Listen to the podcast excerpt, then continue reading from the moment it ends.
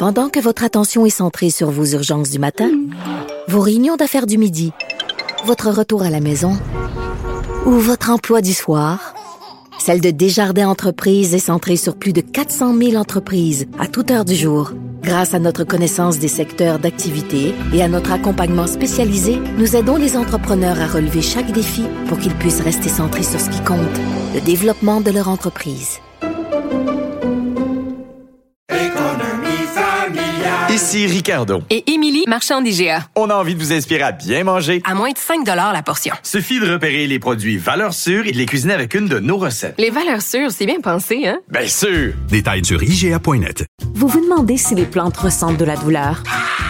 Ou encore, comment est-ce que les daltoniens voient le monde? Le balado en 5 minutes est pour vous.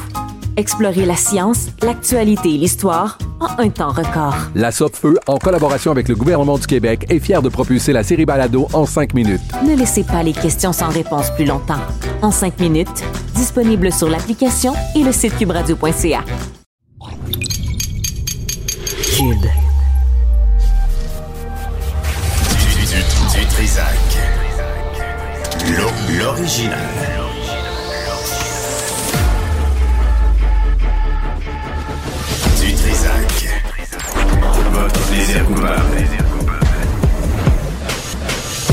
Bon, ça y est, je viens de perdre encore ma job. Euh, c'est fait, c'est clair. Je viens, de refuser au boss d'aller à son party de Super Bowl. Là, il m'a regardé en disant T'es fini, toi, ici. T'es brave de te déplacer un, dimanche parce que c'est la fête à Mme du Trisac. Je peux pas. Tu sais, Stéphanie, qu'est-ce que tu fais dans la vie? Hein? Tu choisis tes combats. Ben, c'est ça. Mais je, pense que tu as pris le bon bord. Je pense que j'en choisi non? le bon. Non. c'est vrai que son regard en disait. Ah oui, hein. Je pense que je, suis. Encore une fois, je suis fini euh, ici. Alors, j'avertis. Non, c'est euh, vers euh, midi, vers 1h15, 13h15, on aura Michel Labrec, le boss de la RIO, et Caroline Proux, la ministre du Tourisme, pour cette annonce. 870 millions de dollars additionnels aux 3,5 milliards dépensés à peu près jusqu'à maintenant. Sortez la calculatrice, le stade olympique, c'est le bol de toilette qui a coûté le plus cher sur la planète. Ça se peut pas. On va euh, voir ça pour euh, recevoir évidemment Taylor Swift, euh, une équipe de la Ligue nationale de football une fois par trois ans et probablement le salon de la mariée et les Monster Truck. Tout ça, on va, on va leur parler tantôt.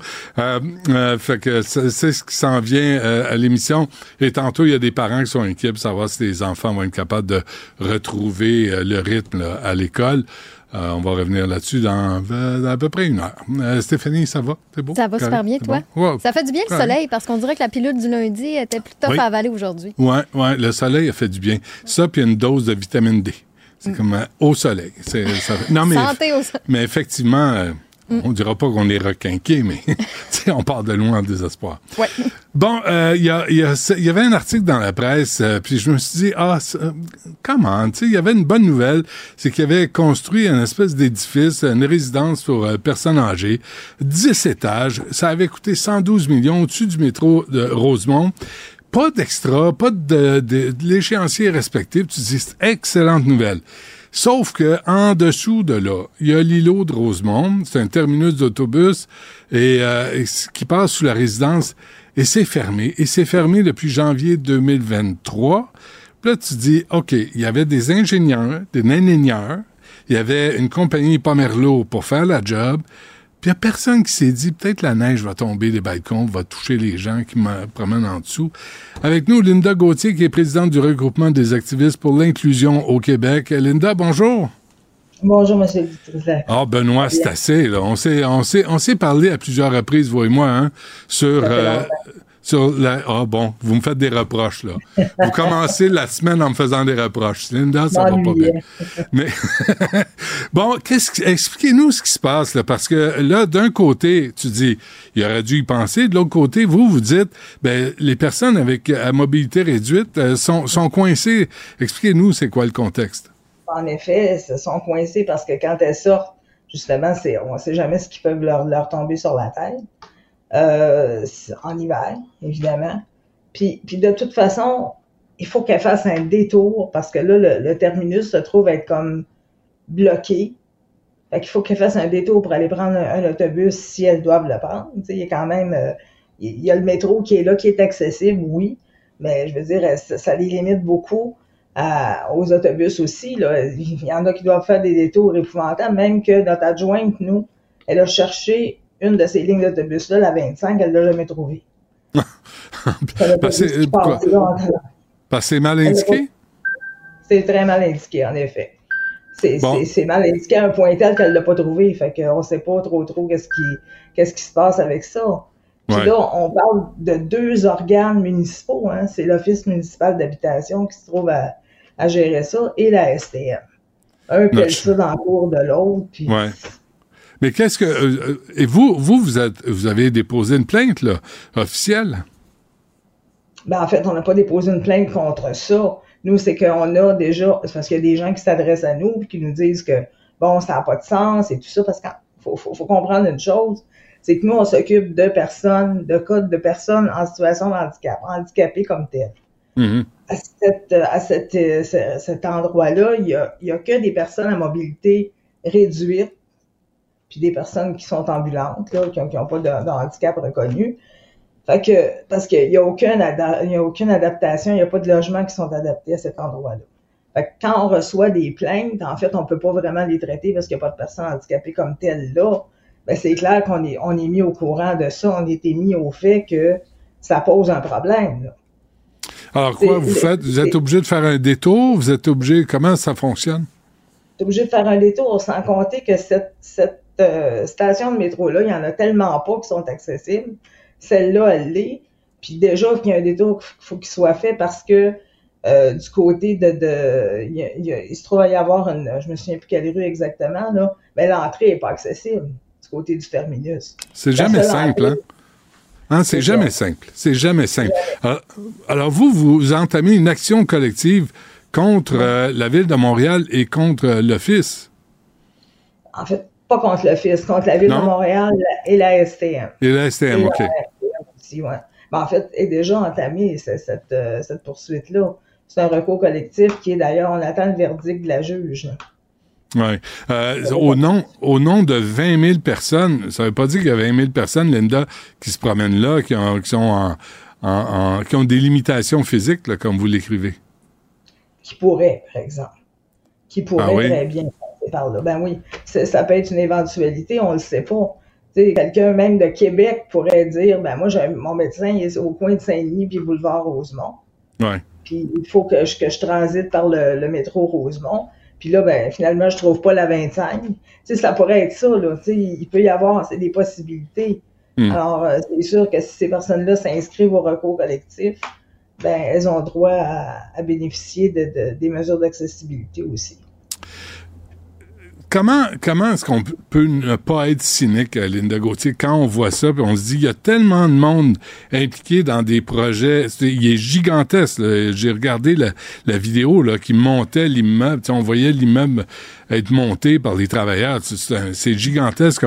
Comment ça fait qu'il y a personne qui s'est dit, là, il y a des balcons, il y a, des, il y a du monde en dessous, on veut pas que... Comment ça fait qu'il y a personne qui a, qui a pensé à ça avant?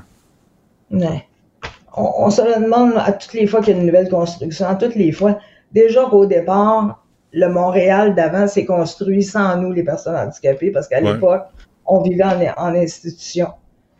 Là, on est rendu en 2024. C'est, en tout cas, prenons ça à partir des années 2000, de 2000, OK? Il me semble que toutes les choses qui doivent se... Le code de construction était censé faire en sorte que toutes les nouvelles constructions devaient être accessibles, puis que les, accès aussi, juste pour l'aspect de la visitabilité. Admettons que ma mère habiterait là puis que je serais pas handicapée, puis elle, elle le serait. Juste pour le fait de dire que je peux accéder à cet immeuble-là, ça hmm. devait l'être. Mais comment ça que ça ne l'est pas? Comment ça que... Parce qu'on s'est parlé il y a quoi? Il y a 15 ans? Il y a 20 ans, on était, allé tourner chez vous, puis euh, vous m'avez montré l'état des trottoirs, les autobus qui, viennent vous chercher, et vous n'êtes pas là parce que vous n'êtes pas capable de sortir de chez vous, qui, partent pareil. Vous, m'aviez parlé de, votre réalité. J'avais même essayé un fauteuil roulant sur la rue Sainte-Catherine. m'a dit, je n'ai bavé un coup, là. C'était pas, c'était pas facile, c'était pas drôle. en 20 ans, là, ça s'est pas amélioré. Tellement pas, là. Vraiment pas beaucoup. Il y a un manque de volonté politique, une affaire épouvantable. On coûte cher. Hein? C'est clair que le lobby des personnes racisées, le lobby des LGBTQ, des personnes autochtones, puis je casse pas du sucre sur le dos de personne. Mais ça, ça fonctionne parce que c'est sexy. Nous autres, les personnes handicapées, on coûte cher et on n'est pas sexy. C'est aussi clair que ça. Mmh. Mmh. On attend. On attend. Les subventions, on a de la difficulté à en avoir pour ça. Puis ça doit être un peu la même chose du côté des promoteurs aussi, j'imagine. Ouais. M'aviez parlé de l'accès à des rest aux restaurants, aux endroits publics, euh, au, système de transport collectif. Euh, Linda, ça s'est pas amélioré non plus? Ben, écoutez, on tend, justement, c'est pour ça qu'on a intenté le recours collectif, pour que ça s'améliore. Là, on a mis de la pression sur la ville et tout. Mais si on fait pas, si on, on, justement, on revendique pas haut et fort, on n'aura rien. Puis une personne handicapée, de facto, c'est pas revendicateur. Ouais. Parce que euh, toute la réalité existe. Est-ce que Montréal est à la traîne au Québec? Parlons juste, juste au Québec, là. Est-ce que Montréal est en retard, en avance? Est-ce qu'il y a d'autres villes au Québec qui ont donné l'exemple sur euh, l'accès aux personnes avec euh, des limitations? Il y a Victoriaville qui ont donné l'exemple. Ah oui? Victoriaville. Ben, écoutez, en imposant une certaine mesure aux, commerçants qui, qui voulaient avoir un permis d'occupation, en leur disant, tu vas avoir un permis d'occupation, il faut que tu te rendes accessible. Mais c'est pas ça à Montréal. À Montréal, on n'a pas ça. Non, on donne des subventions, mais 75% d'un certain montant. On ne paye pas les, les, les, euh, les, euh, comment on appelle ça, les devis, les frais pour les devis. Fait que finalement, en bout de ligne, le commerçant, il est perdant fait qu'ils sont juste faire leur chiffre d'affaires. C'est clair que ça les intéresse pas. Ces subventions. Ça n'a pas un grand succès, en tout cas. Ouais, vous autres, là, euh, vous n'êtes pas payants, hein, pour, euh, ni, ni politiquement, ni pour le commerce. fait que restez donc tranquille, fermez donc, votre boîte, là, puis restez donc chez vous. On se couche à 8 heures, on mange du manger mou. On n'a pas besoin de consommer plus que ça. c'est bien talent. Y a-t-il une colère? Euh, Linda, la fois que je vous avais rencontré là, chez vous, là, je l'avais senti, puis je le sens encore. Là. Tu sais, une colère, une indignation et aussi une lassitude d'avoir le même discours devant les mêmes politiciens, puis Valérie Plante n'est pas mieux que les autres, là, et de ne pas avoir de résultats concrets. Mais c'est clair, moi je me lève enragé. Euh, pas juste moi, mon équipe aussi, là. On se lève le matin enragé, puis on se couche le soir enragé. Mais cette, cette rage-là est nécessaire à l'auto-indignation parce que sinon, on ferait rien. On réussit, on a des victoires à la pièce, mais il faut, faut, que ça soit mieux que ça. Vous n'avez pas d'alliés, hein? Euh, je pense à l'Assemblée nationale. Est-ce que vous avez des alliés pour faire avancer votre dossier? Bien, on en a, mais les alliés, on les retrouve plus du côté de l'opposition des, partis d'opposition, en fait. ah oui. Là, là, ils veulent collaborer, mais rendu au pouvoir, hein, c'est toujours la même affaire quel que soit le parti. Hein. Quand ils sont dans l'opposition, mon Dieu, qu'ils sont ouverts aux, actions, euh, puis, euh, puis à l'aide, puis à l'écoute active, puis, puis rendu au pouvoir, ben, prends un numéro, mets-toi en ligne. On attend que vous vous présentiez, ça changerait peut-être. C'est bon. Vous allez attendre longtemps, ma pauvre Linda, si vous saviez. c'est pas dans mes plans d'avenir, mais pas pantoute. Que vous allez faire là, pour le métro Rosemont? Pourquoi? Est-ce que ça pourrait se régler vite, cette affaire-là, s'il y avait un peu de volonté?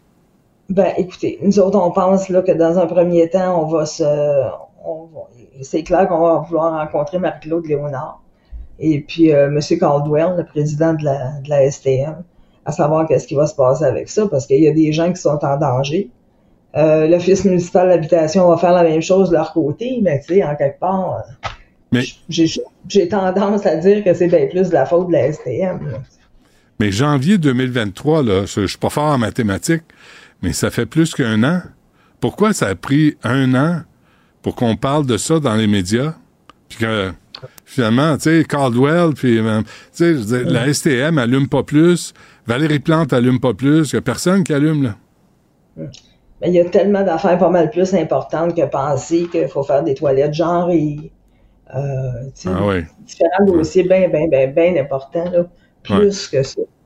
Euh, avant qu'on se quitte, euh, la STM a quand même construit des, des ascenseurs pour avoir accès euh, aux stations de métro. Êtes-vous satisfaite de ces de ces décisions-là? Parce qu'il y en a quelques-uns quelques-uns qui ont été euh, installés, non?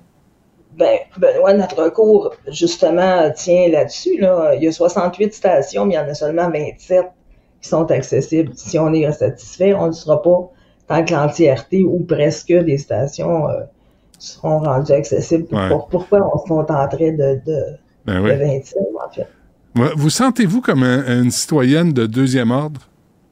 Des fois troisième aussi. Troisième, On chie un peu de privilège, des fois, je considère. Non, non, ah c'est hein? rendu plate, là. C'est comme... C'est bien drôle, les jokes des handicapés, là, mais à un moment donné, ça va faire. moi, j'ai 66 ans, je suis rendu une aînée, puis en plus, je suis handicapé, fait que là, euh, il, reste des miettes, là, c'est comme, c'est plate. Ouais. C'est vrai que vous êtes jamais dans l'actualité. C'est vrai qu'on on s'occupe pas de vous autres. C'est vrai que vos dossiers, on n'en parle pas, on les souligne pas. C'est vrai que vous avez pas de politiciens qui vous appuient ouvertement, concrètement, pour obtenir des vrais résultats. Tout ce que vous dites, Linda, c'est vrai, c'est vrai depuis, depuis, des années. Ouais. Puis quand, quand je serai plus là, là ils m'ont dit, ah, oh, c'est une grande militante elle était bien bonne, elle était bien fine, elle a bien essayé, mais finalement, c'est ça. Fait que, tu sais, c'est, on essaye, puis on, on, tente de se regrouper ensemble. Il y en a qui ont peur parce qu'ils ont peur de perdre leur subvention. Je comprends. C'est ça. Oui, oui, vous n'êtes pas en position de, de, de bargaining power, là, comme on dit en anglais. Hein? Vous n'êtes pas en position de, de bardasser quiconque, là, parce qu'on peut toujours vous dire, ah oui, toi, Linda, tu fais ta SMAT. Ah, regarde bien, euh, peut-être euh, tes, tes, tes, tes, arrangements, là, tes paiements, peut-être qu'ils vont être retardés un peu. Là. Peut-être qu'on va, on va perdre ton formulaire, Linda. Je suis désolé, Madame Gauthier, on a perdu votre formulaire. C'est, c'est ça aussi, hein? On prend des chances, on n'a pas, nous autres, on fonctionne comme ça. on, on, on, était 10 ans sans avoir de subvention. Puis on voudrait pas qu'ils nous la coupent, c'est clair, il y a des salaires d'attachés à ça. Mais tu sais, euh, on jouera pas, euh, on se prostituera pas non plus. Bon, ben écoutez, le, on va on va suivre ça, là, le, euh, le l'action collective là, que vous avez entamée. Là, vous attendez les résultats de ça. Puis on va voir comment la STM, M. Caldwell, Mme Plante vont réagir euh, à cette décision-là. Linda Gauthier, présidente du regroupement des activistes pour l'inclusion au Québec. Linda, merci. Bonne chance. Lâchez pas. Merci beaucoup. Pendant que votre attention est centrée sur cette voix qui vous parle ici, ou encore là, tout près ici, très loin là-bas, Celle de Desjardins Entreprises est centrée sur plus de 400 000 entreprises partout autour de vous. Depuis plus de 120 ans, nos équipes dédiées accompagnent les entrepreneurs d'ici à chaque étape pour qu'ils puissent rester centrés sur ce qui compte, la croissance de leur entreprise.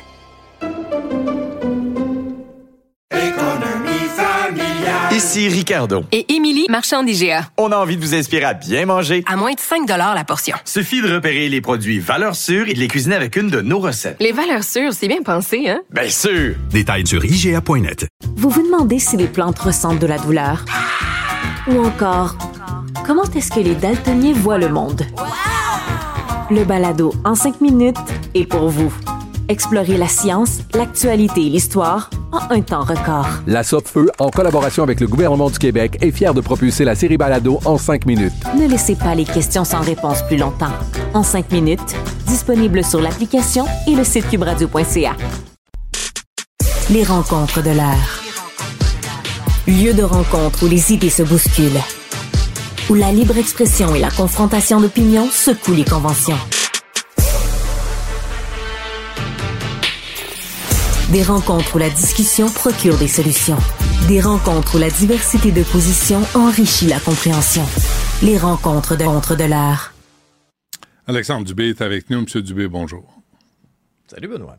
C'est vrai, c'est vrai, hein, les dossiers des personnes qui vivent avec un handicap, c'est tellement en bas de la liste dans les médias, en politique, mais partout, hein, on s'en sacre complètement.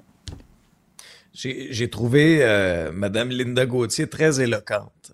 Très, très, très éloquente. C'est euh, même dur à recevoir comme constat, mais en même temps, c'est tellement, tellement authentique. C'est un cri du cœur, c'est ce qu'elle vit. Euh, quand elle, quand elle dit, je me sens même euh, comme citoyenne de troisième ordre, que mon chien a plus de, de, de droits, de privilèges que moi. Et, elle a dit quelque chose aussi qui a attiré mon attention. C'est que le, ah, le lobby des personnes handicapées, c'est pas aussi sexy que d'autres Hmm. causes. Comme, Ouais. euh, euh, tu on a beaucoup parlé des toilettes non genrées qui ont fait grand bruit, toute la important. question d'identité de genre. Ben, Tu pisses debout, tu oublier pisses assis, là. Tu sais, c'est important de savoir ça, Alex. Oui, toi, t'es très bon pour résumer des enjeux de société comme ça. et et- et j'ai retenu aussi que tu veux pas faire de soins en politique, hein, pour faire avancer le Québec. J'ai été invité déjà, puis euh, Ah, es-tu sérieux? Ah oui? hein? Hmm. Par plusieurs euh, formations politiques? Puis à chaque fois, la réponse a été Êtes-vous fou, sacramouille? Non, non, non, pas du tout. À chaque fois, il y a une réflexion sérieuse. Puis tu regardes ta famille, tu regardes tes enfants. J'avais deux jeunes enfants. Euh, tu as un âge où t'es pas supposé avoir deux jeunes enfants. Fait que là, tu dis, ouais, ça, ça veut dire, ça implique ceci, ça, cela. Mais euh, pour l'instant, euh, pour l'instant, c'est non.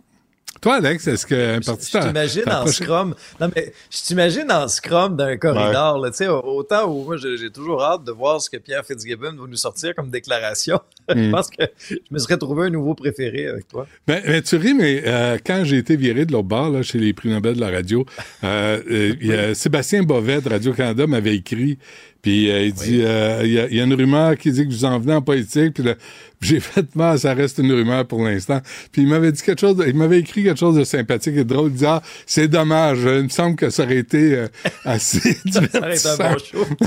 fait que bref, euh, on verra. À la fin de mon contrat, on Mais t'as encore le temps devant toi. T'as encore du temps devant toi. Mais quoi Ah genre- j'apprécie beaucoup nos discussions quotidiennes. Oh, mais tu peux te tanner aussi, t'as le droit, là. ça Ah, ça peut arriver. Euh, dis donc, la- la- mais bref, Linda Gauthier, le dossier des personnes Oui. qui vivent avec un handicap, faudrait qu'il y ait quelqu'un à l'Assemblée nationale ballon. Ben oui. au pouvoir.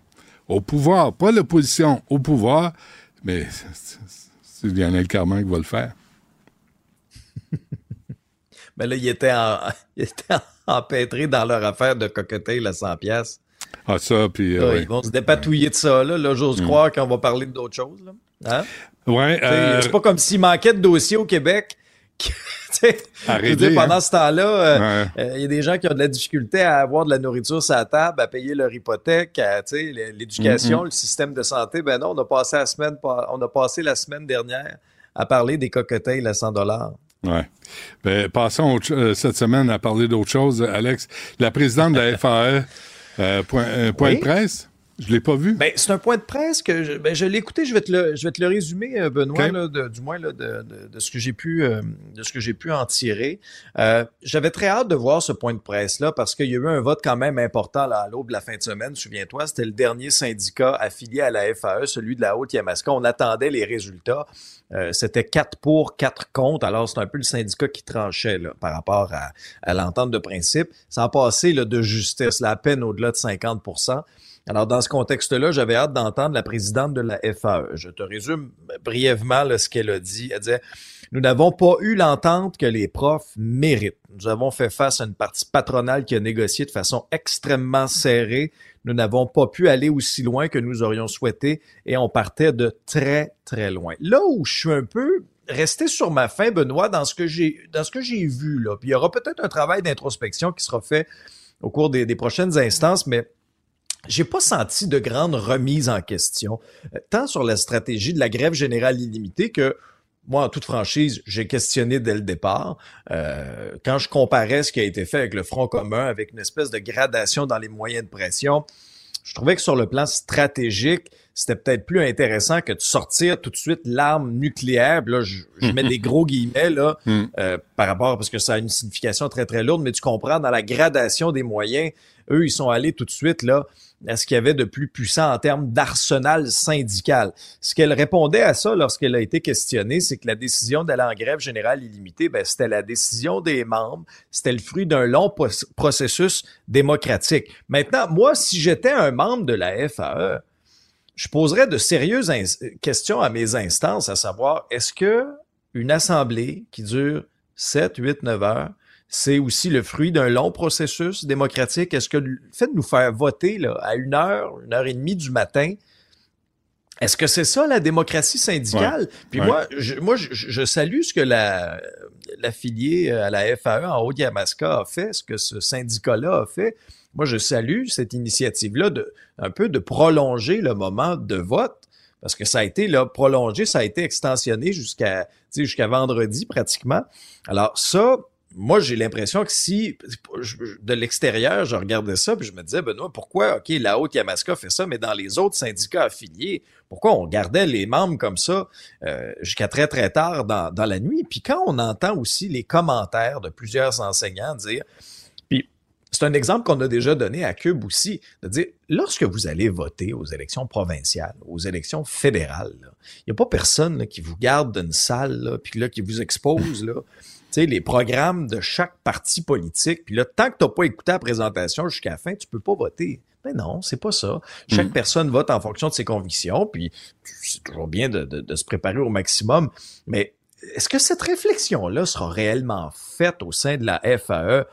En tout cas, j'ai hâte de voir. Puis le dernier point, Benoît, sur lequel j'attire ton attention, c'est sur le plan de rattrapage scolaire, sur la mobilisation des profs. On a vu là que d'un centre de service à l'autre, c'était très inégal. À certains endroits, il y a beaucoup de profs qui ont levé la main. Je vous rappelle que le plan de Rainville de 300 millions, là, c'est sur une base volontaire. Donc, à certains endroits, il y a plusieurs profs qui ont levé la main. Ils vont être payés en temps supplémentaire. À d'autres endroits, c'était plus difficile d'aller en chercher. Euh, Madame Hubert a été questionnée là-dessus. Elle répondait, le plan a été présenté trop tard. C'est très long à avoir des réponses à mes questions comment on va me, comment les profs vont être payés? Est-ce que les profs vont avoir du temps pour préparer les cours de rattrapage? Ce sera quoi le suivi aux parents? Ben, je trouve qu'après ce processus-là, je me serais attendu de la part du syndicat qui dit avoir le bien-être des jeunes à cœur. C'est pour ça qu'ils sont descendus dans la rue en grève générale illimitée pendant cinq uh-huh. semaines. Mm-hmm. Je sais pas, j'aurais aimé voir un, une espèce d'effort de mobilisation plus grand, moi, de la part du syndicat pour ce, ce, plan-là. Je comprends que c'est sur une base volontaire, mais j'ai été un peu déçu de la part euh, de, certaines réponses. Ouais, au lieu de, blâmer toujours le gouvernement, Mme Hubert aurait pu dire, savez-vous quoi, on va se consulter, puis euh, on va s'assurer qu'il y a des profs disponibles pour les enfants. Parce que, comme tu dis, elles étaient là pour le bien des enfants, paraît-il. Mais là, c'est le temps là, d'agir sur ces paroles-là. C'est pas fait. D'ailleurs, on attend toujours euh, le calcul de Mme Hubert. La FAE a mis combien en avocat devant les tribunaux pour, pour combattre la, loi 21? La loi 21. Hein? Il n'y avait pas de fonds de grève, mais il y avait de l'argent pour les avocats. Toujours euh, bizarre. Euh, nouveau stade olympique avec le cock ring de la place Ville-Marie, mesdames et messieurs. ça va être spectaculaire. Eh, ton idée a pratiquement été retenue, Benoît, d'une structure un petit peu plus euh, légère, un peu moins lourde. Ben oui. Mais euh, c'est c'est tout un chantier. là. C'est tout un chantier qui va s'échelonner là jusqu'en 2028. On a eu la, la présentation officielle. Là, je te résume ça. Je suis pas ingénieur, Benoît, mais quand même. Euh, 870 millions. 870 millions. C'est le, consortium Pomerlo Canam. Et euh, j'ai vu euh, j'ai vu certaines photos. Bon, d'abord, ça va être une, une, toiture rigide, là. Une espèce de, de cercle de verre translucide. Puis ça, c'est intéressant parce que là, il va y avoir de la lumière qui va entrer à l'intérieur du stade olympique. Actuellement, c'est comme juste une toile bleue, là, tu sais. Mais là, il va y avoir comme un puits de lumière en haut. Puis euh, l'anneau technique, ça c'est ce qu'il y a autour, ce que tu as appelé le cock ring. C'est en béton avant. Mais là, il faut que ce soit plus léger. Ah, ça va être un tube d'acier. Ah, ça va être un tube d'acier. Euh, mais là, la bonne nouvelle dans tout ça, c'est qu'on va être bon en principe pour une cinquantaine d'années. Parce que ben jusqu'à date, il faut dire qu'on a été un petit peu échaudé pour euh, hmm. la toile du stade. Là. Hmm. Euh, ça déchirait, ça avait l'air d'une courte pointe. On essayait de patcher ça à gauche et à droite. Mais, Est-ce que c'est une grosse somme d'argent? Bien sûr. Est-ce que politiquement, c'est une décision qui est populaire? J'en doute. Mais en même temps, Benoît, qu'est-ce qu'on fait avec le stade? Mais qu'est-ce qu'on va faire? On peut pas le laisser aller comme ça. Mais qu'est-ce qu'on fait après? Là, les, aux dernières nouvelles, là, Sibelle a vérifié, en 2018, on disait qu'on était rendu à 3,5 milliards de dollars pour ce bol de toilette géant qui est pas l'image, qui est pas l'œuvre de Taïbert. Là. Monsieur Taïbert s'est fait sortir, puis j'ai retrouvé une entrevue avec Claude Faneuf, l'ingénieur qui était en, euh, en, en, charge de ce projet-là, qui s'est fait sortir avec M. Taïbert pour être remplacé par les petits amis de les petits amis de Bourassa puis puis euh, Drapeau à l'époque, tu sais, puis fait que Taïbert a eu ses plans dans son tiroir, tu sais, depuis 1974, il les a sortis en 2012 parce que Pascal Bérubé l'a appelé puis il dit sont où ces plans-là, ils les avaient jamais vus, ils étaient jamais sortis. Fait que voyons, sais, voyons ce que ça va devenir. Mais c'est, est-ce que c'est pour recevoir Taylor Swift puis ses chansons quétaines? Est-ce que c'est pour avoir un show de Monster Truck? J'ai une, une fan. Tu sais que Stéphanie a une photo d'elle avec Taylor Swift, hein? Stéphanie. Ah, je, euh, pensais que tu allais me dire que Stéphanie est une fan de Monster Truck. J'aurais été étonné. Moi aussi. mais, Taylor Swift, je suis pas surpris. Non, mais Benoît, est-ce que, est que vraiment Taylor Swift là, va rajouter là, Montréal là, euh, sur, sa, sur sa, sa, liste de dates de tournée dès qu'on va avoir le, toit? mais pas juste ça. voir. Si elle vient jouer une fois au stade, elle va entendre la pourriture du son au stade. Elle reviendra jamais, ni elle ni personne d'autre. Mais ça, c'est un tout. Mais ça, ça je suis d'accord avec toi. Mais tant qu'à l'avoir, le stade, moi, je, suis ben de ceux qui, quand même, même si c'est pas une décision politique, là, c'est pas comme si t'annonçais, là, euh, quelque chose, là, de, souviens-toi, c'est pas pour rien que la toiture est dans une situation comme ça. C'est qu'on a reporté, on a reporté, on a reporté. C'est pas tous les gouvernements qui ont voulu prendre une décision là-dessus. Puis ça, bon, la ministre Caroline Proux du Tourisme a insisté là-dessus aussi, là, dans son point de presse. Mais moi, je me dis, tant qu'à l'avoir, le stade olympique, qui est quand même important pour Montréal, t'auras beau, beau dire que c'est pas l'emblème de Montréal, mais pour les touristes qui viennent à l'extérieur, ça a quand même une signification. Moi, je préfère qu'on fasse quelque chose de bien avec ça, avec le quartier autour aussi, euh, puis qu'on réussisse à, tirer davantage notre épingle du jeu si on veut avoir de grandes ambitions pour Montréal. Ben non, le son est pas parfait, c'est clair. Il y aura des améliorations à apporter là-dessus. Ça sonne un peu en écho, en écho, en écho. Ben, écoute, la seule affaire qui ferait euh, plaisir à Stéphanie pour le stade olympique, c'est qu'on reçoit plus souvent le salon de la mariée. Ça, hein, ça, ça, ça, ah ça, ça, ça urge, là. Oui, t'achèteras ton billet à 16 ans. Bon, on s'arrête là-dessus. Demain, on parlera des joueurs. demain matin, on parlera de ces cinq excellents joueurs d'équipe Canada qui ont sévi en 2018. Il y a des fois, ça fait du bien de se retenir un peu. Alexandre Dubé. Ouais. Merci. À demain. Pendant que votre attention est centrée sur cette voix qui vous parle ici, ou encore là, tout près ici, très loin là-bas, Celle de Desjardins Entreprises est centrée sur plus de 400 000 entreprises partout autour de vous. Depuis plus de 120 ans, nos équipes dédiées accompagnent les entrepreneurs d'ici à chaque étape pour qu'ils puissent rester centrés sur ce qui compte, la croissance de leur entreprise.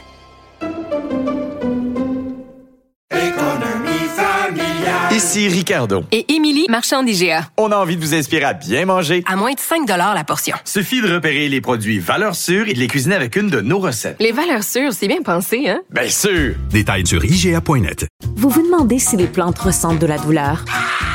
Ou encore, comment est-ce que les daltoniens voient le monde? Le balado en 5 minutes est pour vous. Explorez la science, l'actualité et l'histoire en un temps record. La Feu, en collaboration avec le gouvernement du Québec, est fière de propulser la série Balado en cinq minutes. Ne laissez pas les questions sans réponse plus longtemps. En cinq minutes, disponible sur l'application et le site cubradio.ca. Du Trisac. Peu importe la manière qu'il choisit de s'exprimer, ses opinions sont toujours aussi saisissantes. On vient de parler de cette annonce du nouveau toit du Stade de Montréal. Évidemment que ça fait euh, beaucoup réagir. Vous vous sentez concerné. Il y a Michel, lui, qui est pas du tout emballé par cette annonce. Il nous texte qui est gagnant dans ce projet-là. 870 millions pour un stade qui va faire déficit après déficit pendant que la population peine à se loger. Hein. C'est quand même un commentaire qui est euh, revenu beaucoup à savoir où est-ce qu'on met notre argent dans notre société. Il y a Rémi, lui, qui nous texte, est-ce que l'administration du stade a un plan ou une stratégie en place pour augmenter les revenus après les rénovations? On va poser toutes euh, ces questions-là avec euh, la ministre du Tourisme, Caroline Proux, Michel Aussi PDG du Parc olympique Samène, qui sera en studio à 13h15. Donc, si vous avez des questions, des commentaires, c'est le temps. Envoyez-nous euh, des textos au 1-877-827-2346 ou encore, ça peut se faire par courriel au studio à commercial cube.radio. Il y a la langue française hein, qui fait toujours les manchettes aujourd'hui parce qu'on lit, entre autres, dans le journal euh, que le français est de plus en plus malmené à Québec, le nombre de plaintes est en train d'augmenter, puis on a reçu quand même des, anecdotes par courriel, des situations que vous avez vécues où ce n'était pas possible de vous faire servir en français. Il y a Daniel euh, Cloutier, oui, qui nous partage que l'été dernier, il est allé faire du vélo en Ontario et sur le chemin du retour en Outaouais, pas capable de se faire servir en français dans un resto d'une chaîne de restauration rapide. Il a changé de place finalement. Et euh, il y a Ginette Lagacé de Saint-Jérôme aussi. J'ai bien aimé son courriel. Elle, elle est allée à New York l'été passé, puis elle avait pris la décision de s'adresser à tout le monde en disant bonjour. Puis ça l'a juste amené à faire de belles rencontres. Qu'elle nous dit que certains lui ont raconté qu'il y avait de la famille à Montréal, qu'il y avait des amis qui étaient venus passer même plusieurs semaines euh, parce qu'on parle si bien l'anglais, donc c'était accessible pour eux de, venir se promener. Mais elle dit que juste avec un simple bonjour, ben, elle a manifesté le fait qu'elle était francophone, mais elle était surprise en fait de l'ouverture des autres qu'elle a eu euh, à ce moment-là. Mais euh, je trouve je trouve ça le fun en fait d'avoir tout plein d'opinions là-dessus. Continuez de nous écrire et merci beaucoup à Ginette de nous avoir écrit, de nous avoir écrit. Et d'ailleurs, petit texto ici qui dit Monsieur Dutrisac, chef d'un nouveau parti,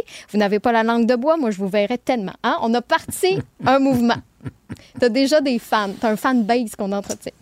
Parfait. C'est noté. C'est noté. Je prends des notes. Ah oui, c'est ça. Euh, j'arrête pas. J'ai un dossier politique. Là. Qui va m'appuyer à la course, à la chefferie du. En tout cas, Mais en tout cas, tu as déjà un vote. N'hésitez pas à nous texter. Parfait. Pendant que votre attention est centrée sur cette voix qui vous parle ici, ou encore là, tout près ici, très loin là-bas, ou même très, très loin, Celle de Desjardins Entreprises est centrée sur plus de 400 000 entreprises partout autour de vous. Depuis plus de 120 ans, nos équipes dédiées accompagnent les entrepreneurs d'ici à chaque étape pour qu'ils puissent rester centrés sur ce qui compte, la croissance de leur entreprise.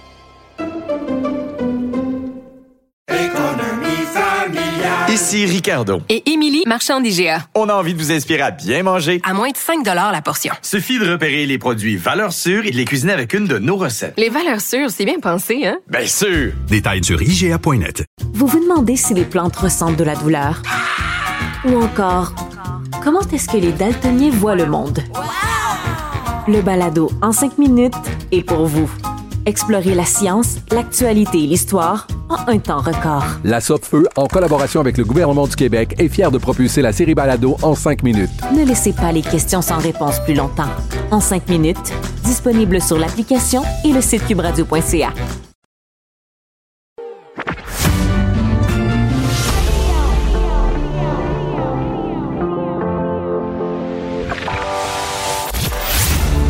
Il, cuisine, il talonne, il questionne pour obtenir les vraies réponses.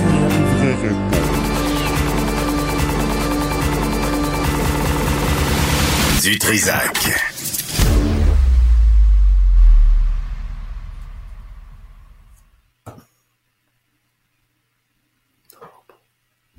Merci. Il est branché, là? Merci. Merci, euh, Tristan, de brancher le micro. À la radio, c'est pratique. Euh, Loïc Tassé est avec nous pour euh, aborder la politique internationale. Loïc, bonjour. Bonjour Benoît. Quoi qu'on peut lire sur tes lèvres, et on peut deviner tes intentions parfois. Ah, mais bon. c'est pas toujours joli. Attends d'entendre vraiment ce qui en sort. OK, les États-Unis qui, qui continuent les frappes. On avait, on s'était quitté vendredi en parlant de ça. Je t'avais dit, il y a un plan pour les frappes. Ben oui, ça a commencé ce week-end. Ils ont frappé les outils, ils ont frappé euh, toutes sortes d'alliés de l'Iran euh, dans la région. Et fondamentalement, c'est pas lié à Gaza, contrairement à ce qu'on pourrait penser. C'est lié à la mer Rouge, c'est lié aux bateaux qui passent euh, par le canal de Suez. Les États-Unis protègent le commerce. Ils ont toujours fait ça depuis plus d'un siècle, et donc cette voie est très très importante. Euh, il y a énorme, je pense qu'il y a 12% du commerce mondial qui passe par la mer Rouge. C'est la raison pour laquelle ils essaient de protéger ça. Le problème, c'est que dans la région, il y a aussi des guerres, particulièrement une guerre à Gaza, et que pendant ce temps-là, Anthony Blinken est là en disant ne tirez plus les uns sur les autres, on va faire une trêve. Euh, puis là, les gens disent oui, mais euh, c'est parce que les outils, ils bombardent les, les, les navires, entre autres parce qu'ils soutiennent euh, les, le peuple des de, de Gazaouis, les Palestiniens. Alors c'est très difficile pour les Américains en ce moment. Et euh, les Israéliens sont en train de lancer des assauts au sud et au nord de Gaza. Euh, les, les, les, Palestiniens espèrent qu'il va y avoir une trêve, que euh, c'est le Hamas qui veut pas en ce moment de trêve. Euh, les Israéliens sembleraient d'accord, euh, tous les autres acteurs sont d'accord.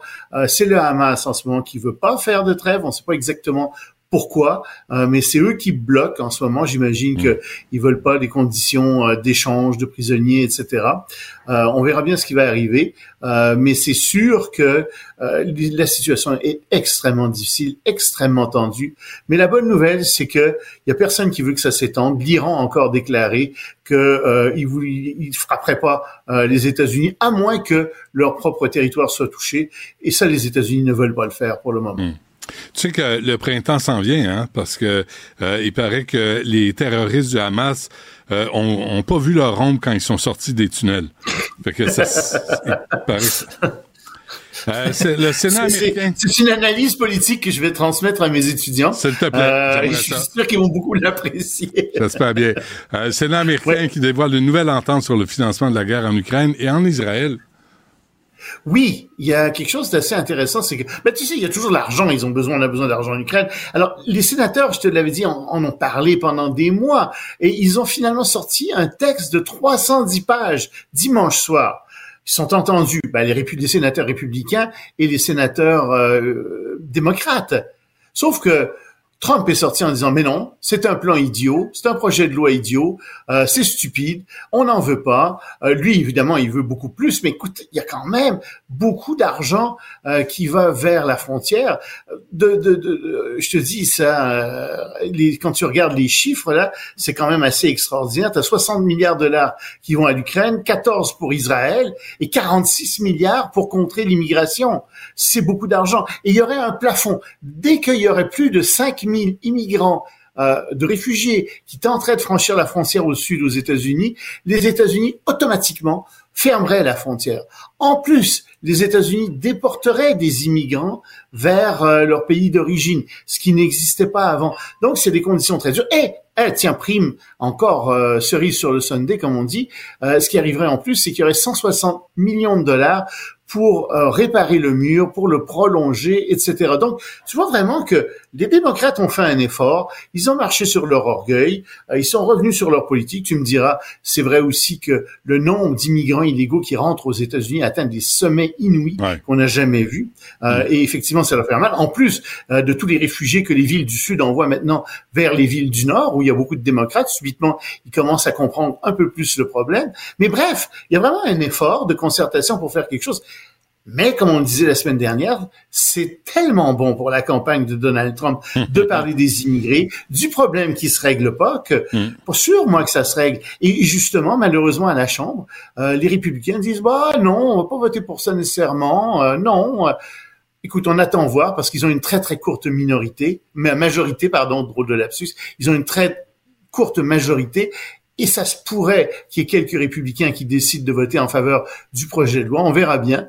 Euh, mais il y a vraiment un effort qui a été fait de la part des républicains là-dedans. Et tu vois mm. toute l'opinion américaine qui, qui, évolue véritablement pour fermer de plus en plus l'immigration réfugiée. Soit dit en passant, euh, mon cher Benoît, qu'est-ce qui va arriver si euh, les portes des États-Unis se ferment? Où est-ce qu'ils vont aller, les immigrants, tu penses? Laisse-moi réfléchir. Ah, c'est très difficile comme question, hein.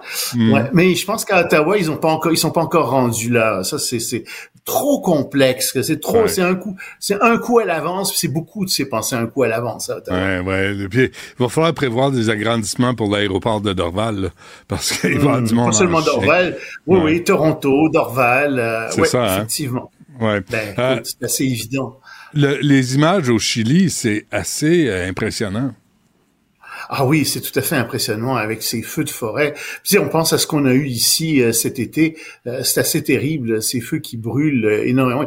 Il y a des morts en plus. Ici, il n'y a pas eu de mort, mais là-bas, il y a des morts. C'est vraiment épouvantable. Mais pendant que ça brûle au Chili, en Californie, il est tombé des trombes d'eau, il y a eu des inondations, et en Californie, on attend d'ici demain autant de pluie que pendant euh, toute une année ou quelque chose comme ça. Euh, c'est incroyable ce qui tombe Ouais. comme quantité d'eau là-bas. Et, Et en évidemment, ça pose des problèmes. Tu as vu en Nouvelle-Écosse, là, ils ont comme cinq pieds de neige. Oui. c'est- complètement fou, là, ce qui se passe. C'est fou. Euh, Les Mais il n'y a pas de changement climatique, Benoît. Non, non. Euh, ça n'existe pas, ce genre Non. de choses. Euh, c'est tout à fait... Ou s'il y a des choses, c'est naturel comme phénomène. L'être humain n'y est pour rien. Exactement. Ah, Ouais, trop Voilà. fait de camp. Bon, parfait. On se laisse là-dessus, Loïc. Salut, euh, salut tes étudiants de ma part. Va faire griller tes guimauves quand tu sortiras de l'émission. Pas à Montréal, on n'a plus le droit à ça, là. Hey, merci, c'est triste, quand même. Ouais, Salut.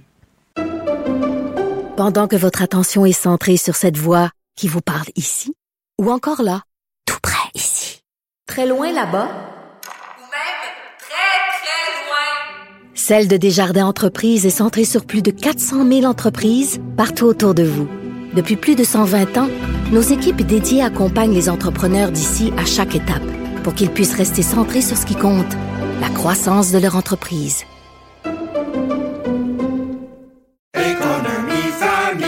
Ici Ricardo. Et Émilie, marchand d'IGA. On a envie de vous inspirer à bien manger. À moins de 5 la portion. Suffit de repérer les produits valeurs sûres et de les cuisiner avec une de nos recettes. Les valeurs sûres, c'est bien pensé, hein? Bien sûr! Détails sur IGA.net.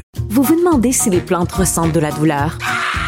Ou encore, comment est-ce que les daltoniens voient le monde? Le balado en cinq minutes est pour vous. Explorez la science, l'actualité et l'histoire en un temps record. La Feu, en collaboration avec le gouvernement du Québec, est fière de propulser la série Balado en cinq minutes. Ne laissez pas les questions sans réponse plus longtemps. En cinq minutes, disponible sur l'application et le site cubradio.ca.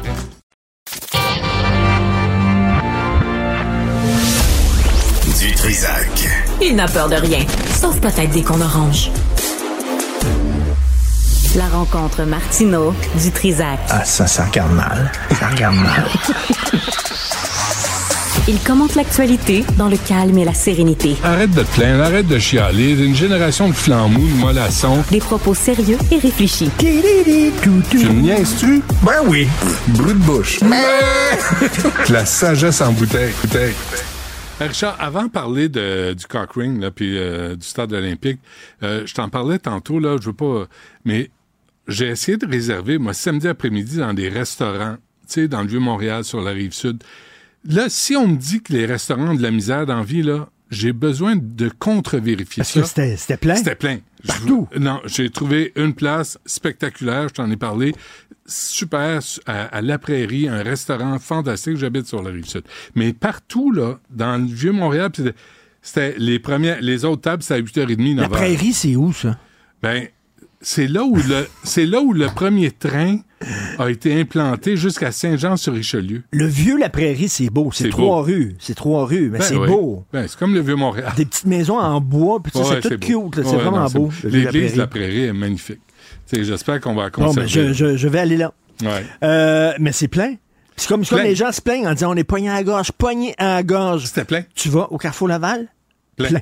Fait que Pogné à la gorge, on sait plus, là, on n'a plus d'argent. Là, les banques Plein. sont comme ça, les cartes de crédit sont de même. Ah, right, ça.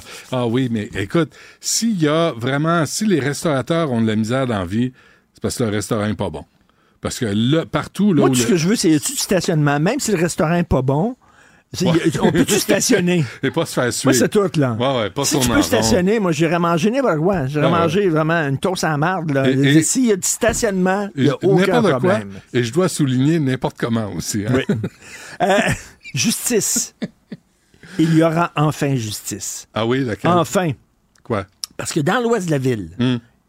on avait un anneau. Il y avait l'anneau de la place Ville-Marie. Oui. Dans l'Est, il n'y avait pas d'anneau. Et les gens de l'Est, je sais pas si tu t'es promené dans l'Est récemment, ça bavassait. Oui. Ça chialait. Oui, oui. Pourquoi l'anneau, Oui. et les autres, ils ont un anneau, on n'a pas d'anneau? nous autres. 870 millions. Ben, Pour l'anneau de la... Et là, tu as vu, ils ont dit que ça va, ça va, ça va attirer les gens. Parce que l'anneau technique du stade, de- du stade va être béton. transparent. oui. Il va être en Va être acier, ouais. transparent. Ouais, ça Fait va que être là, ça va être la plus grosse fenêtre. OK? Hmm. Sur le ciel. Tu sais, c'est quoi l'image que j'ai, moi, quand on parle du stade olympique? C'est dommage qu'on n'ait pas ça. J'aurais dû le prévoir. J'ai toujours l'image de Wall E. Coyote dans Roadrunner avec son petit parapluie pour se protéger Oui. d'une grosse pierre qui va y tomber sur la tête. Moi, je, je suis désolé, là, mais le stade... Et c'est-tu l'image que j'ai, moi? Tom Hanks dans The Money Pit.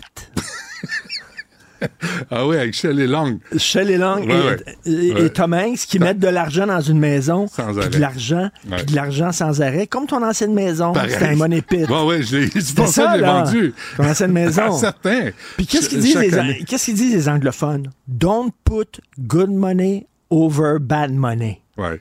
OK? Hmm. Mais là, on est pogné. Ils disent, oui, mais ça coûterait plus cher de le faire démolir. T'es pogné avec.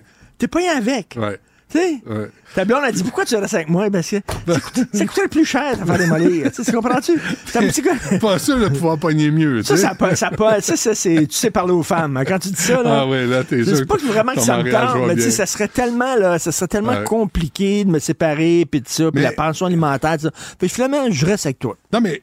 Ça, Écoute, c'est le fun. Là, d'abord, le son. je- Michel Labrec puis euh, Le son est Caroline Proux fantastique. s'en viennent tantôt à une Le heure son est fantastique. Le son va. Est-ce qu'il va Parce être que, là, mieux? parce que là, tu vas au stade, là, puis t'entends un mélange de Pink Floyd, puis de, de- Metallica. de David Bowie, puis, puis de- de- de- ouais. tout ça ensemble. C'est Ouais, beau, c'est beau. Écoute, moi, j'avais vu euh, Bowie, puis Pagliaro à la première partie. Puis il est arrivé avec son amplificateur Candle de, qu'il avait acheté chez Radio Shack. puis il craquait, puis c'était le bon. Il est, il est magnifique, là, Pagliaro, Ben quand oui. il joue, là, c'était bon. Les années 80. Là, il craquait. Ah, Là, c'était bon, tu sais. Puis là, à un moment donné, au- écoute, il y avait comme aux trois, trois quarts de la toune, ben, il déplugue. Fini. Bowie embarque. C'était pourri, c'était pas bon. Tu sais, c'est- c'est si magré. puis c'est- c'est- fait que- Mais penses-tu je que ça va être, que là, enfin, le son va être meilleur? Jamais. Non, ils n'ont pas dit ça. hein. Ils n'ont pas dit le son va être meilleur. Ils ont dit l'anneau technique Ouais. va être transparent. Un son de marde? mais comme je te disais tantôt, la bouffe, c'est de la marde, mais tu as un stationnement. C'est ça. pas. Fait que là, le, le son va être de la marde. OK? Mais- Tu vas payer très cher pour un son de marde, mais l'anneau technique. Toi. si l'anneau faisait là, le cock ring de la place d'une Marie, il pourrait le mettre sur le stade olympique. Tu sais, tu le dévisses là parce que ça donne rien. Euh, qui est allé? Florence est allée, puis elle me dit, écoute, c'est beau à voir, elle l'avait pas vu, mais il y a des chantiers partout. Autour, tu sais. Ben, fait il y a- qu'au lieu de s'occuper surtout, des routes... surtout, il y a- plein d'autobus de touristes, parce que ça débarque pour voir l'anneau. Les, Ben gens, ouais. les gens débarquent de l'aéroport. Ça Where's- vient de Seattle, de, de San Francisco. Where's the ring? De, de Where's the Where's the ring? Ouais, c'est ça. Fait que Voilà. le, le stade 8, 70. Et, et- et- et le, le- le- le stade olympique, euh, l'idée derrière le- Jean Drapeau, il avait dit ça. Il avait dit, premièrement, euh, les gens vont pouvoir utiliser le vélodrome euh, Ouais. pour faire du vélo. Maintenant, ça abrite des pingouins. C'est ça. Ça abrite, des, pingouins. Il a dit, le développement de l'Est, ça va être incroyable. Ouais. Incroyable. Mm, Puis le d'ailleurs, tu vas dans l'Est de Montréal, puis attends une minute. C'est là. développé. Et que c'est développé. Mais pas, Puis, euh, bon sens. je parlais à Jean-François Lisée, lui, c'est un défenseur du stade, puis il dit, oui, Ouais. mais c'est le fun parce qu'il y a des événements autour du stade. Oui, mais pas dans le stade.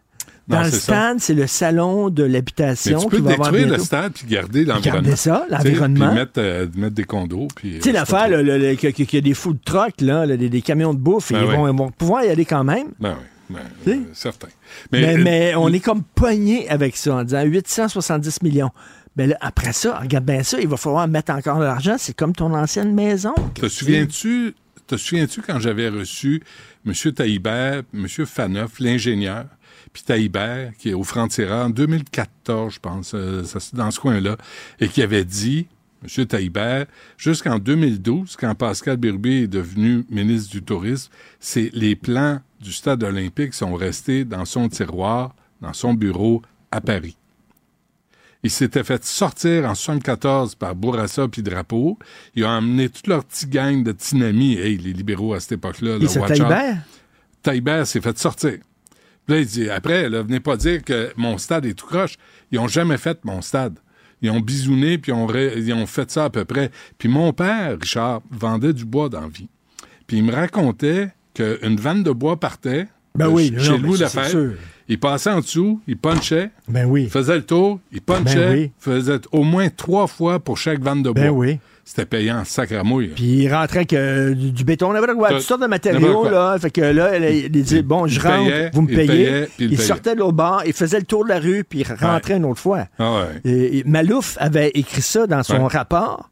Et on attend toujours la réponse à Malouf de Jean Drapeau. Tu te souviens, Jean Drapeau avait dit Je vais répondre à M. Malouf parce que Malouf a fait une enquête en disant Ça n'avait pas de bon sens, la façon dont c'était géré, tout ça. Et là, Jean Drapeau, il a dit Je suis en train de préparer ma réponse à Malouf. Malheureusement, il est mort sans avoir pu. Ouais, on va avoir une réponse quand un homme va tomber enceint. On est rendu là. On est rendu là, des entités. On est rendu des entités puis des Ben, personnes qui peuvent accoucher. C'est vrai. Que, ben, on Donc, est ça rendu va. là. On devrait avoir une réponse. Mais c'était une. Qu'est-ce que tu ferais, déjà, toi, avec le, qu'est-ce que tu ferais avec le stade? Ben, Parce que, pogné avec. Qu'est-ce que je te dis? Démolir, ça coûte plus cher. Ce que tu veux faire, tu sais. mais il me semble que ça ferait une belle grosse piscine. Il me semble que, écoute, il n'y a rien à faire avec ça. Tu veux pas jouer. Es-tu allé voir des expos au stade déjà? Oui, Euh, à tu la fin, à la toute fin. C'était plate. C'était que loin. Bon, et Les même, Alouettes. bon, même là, si- il n'y a aucune équipe professionnelle de sport Ben non, qui veut qui jouer va aller euh, jouer là. Même s'il y a un nouvel, nouvel anneau fatigants un technique. peu, là, ils iront pas là. Euh, les, les, les, les grosses vedettes rock iront pas là. Non, le son, le son est pourri. Qu'est-ce qu'il va, Les qu'est-ce qu'il va y avoir, va là? avoir les Alouettes. Les Alouettes vont aller jouer là, j'espère. les Alouettes, ben non. Non, mais le stade Percival Mawson, là, Mais c'est bien plus le fun, le stade Perceval Ah, Monson. t'es assis sur- écoute, c'est des bancs d'aluminium, tu sors de là, t'as non, non, mais t'as une atmosphère, le fun, c'est tout petit, euh, tu sais, c'est trippant. Avec le logo, là, avec le logo de McGill. atmosphère. Avec le logo de McGill sur le terrain. Oh, reviens-en. Non, non, non, c'est le- les Alouettes au stade. Ben non, il n'y a aucune atmosphère au stade olympique. Il n'y en a aucun. Il n'y a rien. Zéro. Sais-tu pourquoi? Il y a du stationnement. Il y a du stationnement. Ah ben, là, tu Là, chez tu vous. m'as eu. C'est ça. C'est tout? Ah, il y a une, f- il y a- il y a un- quand il y a un fil conducteur à une réflexion, faut le Puis respecter. quand on boucle la boucle, à la fin, là, on là revient au début, c'est là que C'est ton cue. Oui, parce que, comme ils disent en anglais, quit while you're ahead. Si tu continues après, tu peux juste descendre. Fait qu'on se Il y a eu reprend il y a eu beaucoup d'anglicisme dans cette euh, chronique-là. Ouais, mais c'est pour une connaissance générale. OK. Hein? Il y a des choses qu'on n'invente pas, qui existent déjà. Merci. Bye. On, on est tellement, on se sent tellement bienvenu dans ton émission. C'est juste, il n'y a pas une trappe, esprit. Là. Il il appuie sur un bouton, plouf, on tombe à terre. Ouais, euh, Pouvez-vous sortir la canne puis le pogner par le cou? Comme sur Broadway. Il est comme ça chez eux. Ouais. Quand C'est il tout. reçoit chez eux, là. C'est bon. Tu sais que Norman Brathwaite, fait, qu'il- il reçoit, quand il reçoit des gens souper chez eux, tu as une heure de sortie. Il l'a déjà dit. Ouais. Oui, il dit euh, ça va être de temps en temps, puis à 9 h, c'est bye-bye, tu décris. C'est comme ça chez Tu eux. sais, chez t'es sur le bord de la porte, la porte est ouverte. C'est comme un signal. C'est comme un indice. Lui, il me disait à 9 h, il faut que tu partes. Mais déjà, là, moi, je, je serais parti à 8 h. Ben Moi, moi j'étais pas content qu'il fallait que je parte à 9 h. Bon, merci Richard. Allez, bye. À demain. Pendant que votre attention est centrée sur cette voix qui vous parle ici, ou encore là, tout près ici, très loin là-bas, Ou même très, très loin. Celle de Desjardins Entreprises est centrée sur plus de 400 000 entreprises partout autour de vous. Depuis plus de 120 ans, nos équipes dédiées accompagnent les entrepreneurs d'ici à chaque étape pour qu'ils puissent rester centrés sur ce qui compte, la croissance de leur entreprise.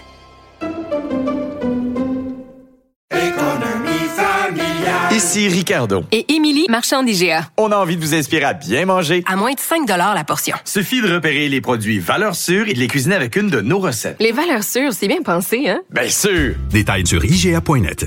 Vous vous demandez si les plantes ressentent de la douleur? Ou encore, comment est-ce que les daltoniens voient le monde? Le balado en cinq minutes est pour vous. Explorez la science, l'actualité et l'histoire en un temps record. La Feu, en collaboration avec le gouvernement du Québec, est fière de propulser la série Balado en cinq minutes. Ne laissez pas les questions sans réponse plus longtemps. En cinq minutes, disponible sur l'application et le site cubradio.ca. Une voix qui porte, des idées concrètes, des propos qui résonnent. Benoît Dutrisac, déstabilisant, juste comme on aime. Sibelle, inquiète-toi pas, tout va bien. Elle est inquiète, Sibelle, hein? Elle s'en fait, là. Faut pas que tu t'en fasses, pas bon. La digestion, stress, les brûlures ouais. d'estomac, les ulcères, c'est c'est pas bon, ça. Alain Pronkin est avec nous, euh, spécialiste des religions. Alain, bonjour. Bonjour, Benoît. N'est-ce pas, hein? Faut pas s'en faire. Faut, faut méditer, Non, faut rester jamais. calme. Jamais, jamais. Oui. Euh, Cardinal Lacroix peut s'en faire, par exemple, lui. Ben, je, je sais pas. Il s'est retiré en disant dans la discrétion temporaire. On s'est quitté là-dessus la semaine dernière. Oui. Discrétion temporaire, ça veut dire quoi? Ben là, on le sait. Ce matin, il est à Rome. Il y a une réunion du Conseil des cardinaux. Le Conseil des cardinaux, on en a parlé, c'est quoi? C'est les neuf cardinaux au travers de la planète qui sont le comité exécutif du pape et qui se réunissent une fois ou deux mois. Il faut que je te dise, la réunion du mois de décembre dernier, c'était sur les femmes, le rôle féminin dans l'Église, et on avait décidé à la fin de cette réunion de la nécessité d'écouter, etc., etc., afin que le processus de réflexion et de décision puisse bénéficier de l'apport irremplaçable des femmes. Ça, c'est ce qu'on avait décidé au mois de décembre. Et là, il y a une nouvelle réunion et il est là.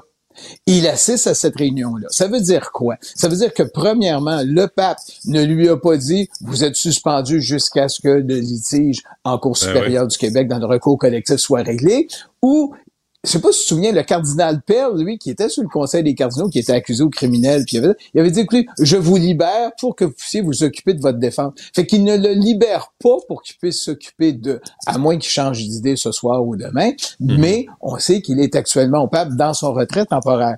Et puis là, ça me fait réfléchir parce que je me suis dit, qu'est-ce qui a été dit à date dans tout ce dossier-là? Bon, euh, qu'est-ce qui a été dit à date?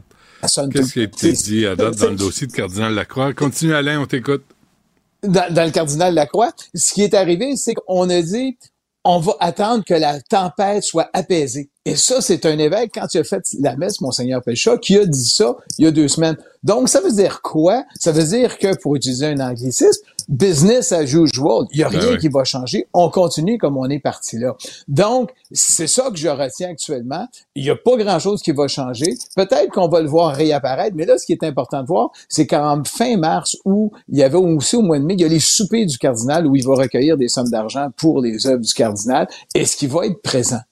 Ce qu'on sait, il est à Rome, il prend les décisions autour du pape et il n'y a aucune suspension, il n'y a rien qui, qui est arrivé au dossier, à son dossier à Rome. C'est ça qui est la nouvelle là, ce matin. Il y a des enfants euh, de Gaza qui ont été soignés en Italie, Alain. Oui, tu te souviens, on en avait parlé la semaine dernière, on avait dit qu'il y avait des pourparlers pour qu'on puisse faire soigner des enfants à l'extérieur du, de- de- du, comme on dit, de, de Gaza parce qu'ils sont lourdement blessés. On avait parlé, eh bien, ça s'est concrétisé. Les enfants, il y a un premier groupe de 11 enfants avec 13 accompagnateurs, j'espère que c'est leurs parents respectifs, leur mère Ouais. et peut-être leur père, qui sont arrivés en Italie. Euh, Il y a de ces enfants-là qui sont actuellement à l'hô- à l'hôpital que j'appelle du Vatican, l'hôpital du Jésus qui est au Vatican, qui se font traiter. Puis les médecins disent, écoute, on a les pires cas, là, les cas les plus graves. Et on apprend aussi que la France s'en est mêlée. Il fait qu'il y a des enfants qui sont partis pour la France et la Suisse à Genève. Donc, ces enfants-là euh, sont accueillis en Europe pour se faire soigner. On espère qu'il va en avoir d'autres. Et j'ai vérifié parce que la semaine dernière, tu m'avais dit, est-ce que ces enfants-là qui se retrouvent comme en Arabie Saoudite, tout ça, eh bien, j'ai découvert que juste en- en- dans les Émirats Arabes Unis où on a accueilli de ces enfants-là, dans mes recherches. Peut-être qu'il y en a d'autres, mais on sait que les Émirats Arabes Unis en ont accueilli. Mais ce qui est important, c'est que les enfants, écoute, dans, dans ces cas-là, tu as des enfants qui ont des cancers, tu as des enfants qui ont des malformations cardiaques, tu as des enfants qui ont des colonnes vertébrales brisées, tu as des enfants qui sont victimes des bombes, eh ben il y a des soins professionnels qui sont prodigués, puis je pense qu'il faut le souligner quand ça arrive. Puis la seule chose qu'on peut espérer, c'est que là, il y en a 11, il faut qu'ils se rendent à 120 le plus rapidement possible. Ces enfants-là ont besoin de soins. Oui. Parce que la Hamas euh, fait sa part aussi, hein, pour soigner des enfants. Euh, Ouais, ouais, bref. Euh, un ex-otage. je sais pas. Ouais. Non, Oui. c'est correct. Un ex-otage euh, à Gaza, justement, devenu moine bouddhiste. Ah oui. Oui, lui, c'est un. Bon, il était. Parce qu'il y a eu des Thaïlandais qui ont été capturés dans les rafles du Hamas et qui étaient des otages. Il y en a certains, tu te souviendras, qui ont été libérés, mais on va espérer qu'il y en a d'autres qui soient libérés sous peu. Ben, il y en a un, quand il était euh, dans le, avec ses geôliers, qui implorait Bouddha de le sortir de là, puis il priait Bouddha, puis il priait Bouddha, et il a dit à Bouddha, si je m'en sors, je vais devenir moine, bouddhiste. Ben, il s'en est sorti. Il dit c'est extrêmement difficile, les conditions sont horribles. Il s'en est sorti et il a fait ses premiers vœux pour devenir moine bouddhiste et ça se passe en Thaïlande. Donc, les gens prie lorsqu'ils sont table, c'est certain, parce qu'on l'a vu, lui, il a prié, Ben il a prié sa vie, parce que tu sais jamais quand tu vas te faire tuer. Mm, écoute, c'est mm, c'est mm. tellement apparent. Mais voici une, des, une de- des choses qui est arrivée, évidemment, dans son village. On a fait des fêtes euh, gigantesques. En tout cas, Bouddha écoute, hein, c'est rassurant. Oui, oui, ça au moins, il y a Ouais. lui qui écoute. tu sais. Mais Bon, c'est pas un dieu, Bouddha. Oui. Riyad autorise l'alcool.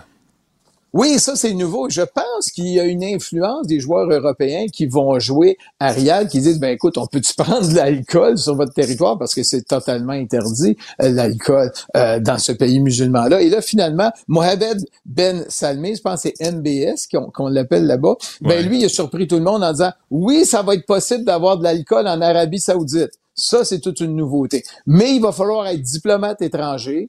Euh, ça va être limité dans l'espace. Le diplomate ne pourra pas envoyer quelqu'un de son entourage acheter. Il devra y aller lui-même. Qu'on va Ouais, connaître les diplomates qui vont y aller eux-mêmes. Ils vont se faire photographier, je suis certain, et les commerces vont être limités. Je sais pas s'ils vont avoir des grands crus. D'après moi, ils sont capables de, se payer des grands crus de Bordeaux ou de quelque autre région de la France oui. en Arabie Saoudite. Je pense qu'ils ont les moyens pour ça. Est-ce que les femmes vont, avoir nouveau- le droit?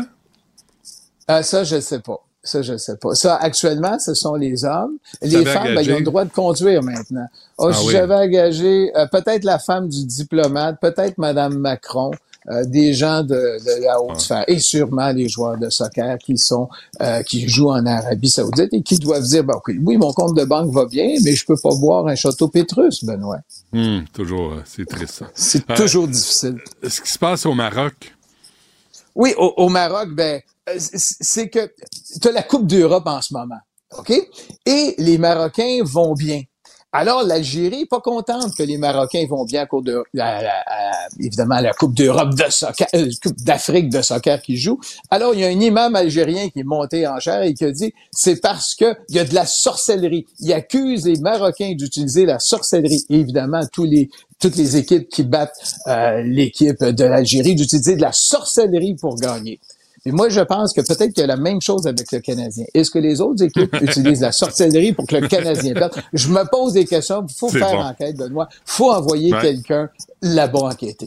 mais t'as raison, hein, il doit y avoir une raison, à part d'être un- une gang de jambon, il y a une Oui, raison oui. pour les, les échecs de- du Canadien depuis. Écoute, avant qu'on se quitte, un mot sur le gouvernement de la Colombie-Britannique, Alain. Oui, le, le dossier des Doucobars, qui, est- qui sont des gens qui contestaient en se mettant tout nus, ils mettant leur, leur euh, maison en feu, et on a enlevé, on les, on aura enlevé leurs enfants dans les années 50. Et bien là, le, Colom- le gouvernement de Colombie-Britannique vient de mettre 10 millions de dollars pour payer les dommages à ces victimes-là, aux enfants qui ont subi les ordres du système de se faire enlever et d'être gardés comme, comme les, les Premières Nations dans des pensionnats autochtones où on les, on les- leurs droits fondamentaux ont été violés dans les années 50 et 60. C'est les Doukhobars. Un jour, on parlera des Doukhobars qui viennent de Russie et qui sont une secte qui dérive de l'orthodoxie euh, Mm. russe et qui, leur méthode de contestation, ils se mettaient tout nus. Et ça, ils ont commencé à faire ça au Canada en 1903, à se mettre tout nus et à brûler leur maison. Hmm. C'est vraiment spécial, mais c'est 10 millions pour les enfants. Moi, quand c'est pour les enfants victimes, j'ai aucun Ouais. problème avec ça. Parfait. Et, mais reste habillé, je t'en prie. Alain Oui. Tronquin, merci. À la semaine Bienvenue, prochaine. Benoît. À la Salut. semaine prochaine. Pendant que votre attention est centrée sur cette voix qui vous parle ici, ou encore là, tout près ici, très loin là-bas, Ou même très, très loin. Celle de Desjardins Entreprises est centrée sur plus de 400 000 entreprises partout autour de vous. Depuis plus de 120 ans, nos équipes dédiées accompagnent les entrepreneurs d'ici à chaque étape pour qu'ils puissent rester centrés sur ce qui compte, la croissance de leur entreprise.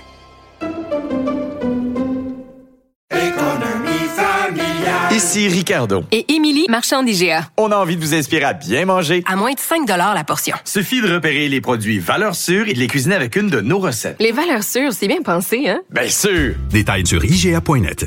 Vous vous demandez si les plantes ressentent de la douleur? Ou encore, comment est-ce que les daltoniens voient le monde? Le balado en cinq minutes est pour vous. Explorez la science, l'actualité et l'histoire en un temps record. La Feu, en collaboration avec le gouvernement du Québec, est fière de propulser la série Balado en cinq minutes. Ne laissez pas les questions sans réponse plus longtemps. En cinq minutes, disponible sur l'application et le site cubradio.ca.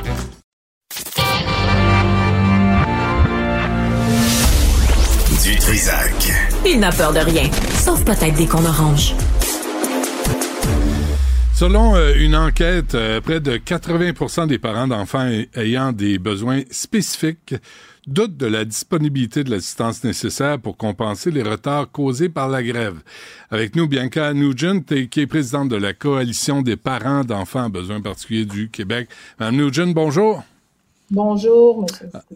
Que- Qu'est-ce que ça veut dire, ce besoin spécifique, euh, juste pour qu'on s'entende sur les termes?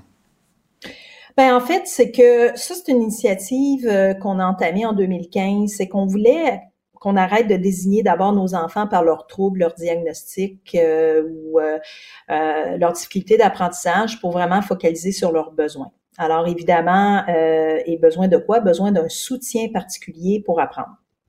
Alors, ça peut, euh, ça peut être effectivement des enfants autistes, ça peut être des enfants qui ont euh, simplement euh, euh, des retards euh, de langage, euh, des retards d'apprentissage, des difficultés ou des troubles ou euh, des diagnostics ou pas. L'important, c'est que nous, on milite depuis euh, 2015 pour s'assurer que le seuil minimal des services soit disponible, comme c'est prévu dans la loi sur l'instruction publique, qu'on appelle les Hmm. services complémentaires.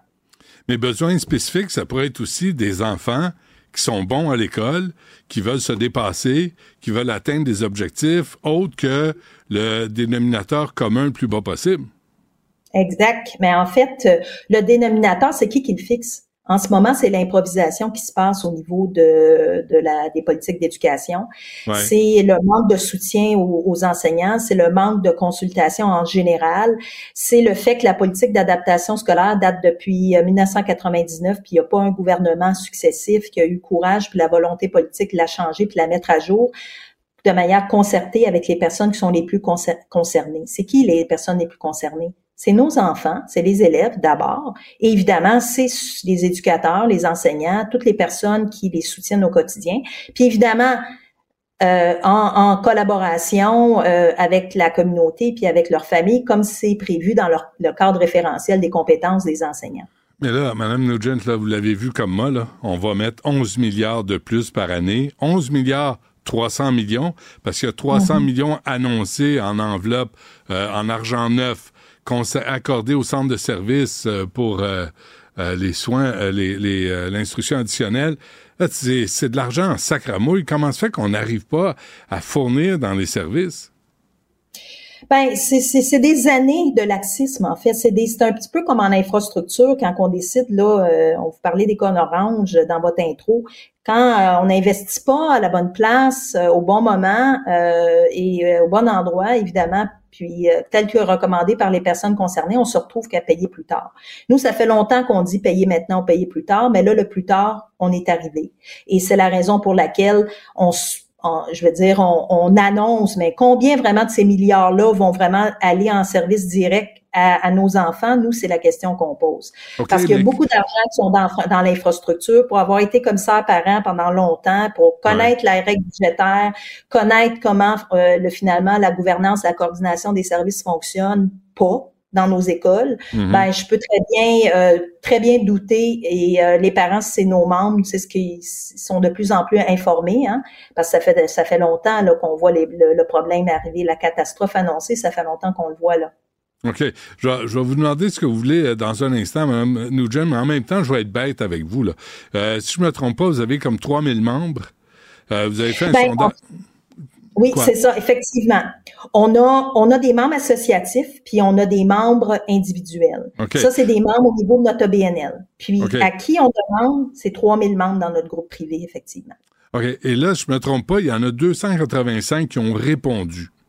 Là, tu dis C'est un si. sondage est clair.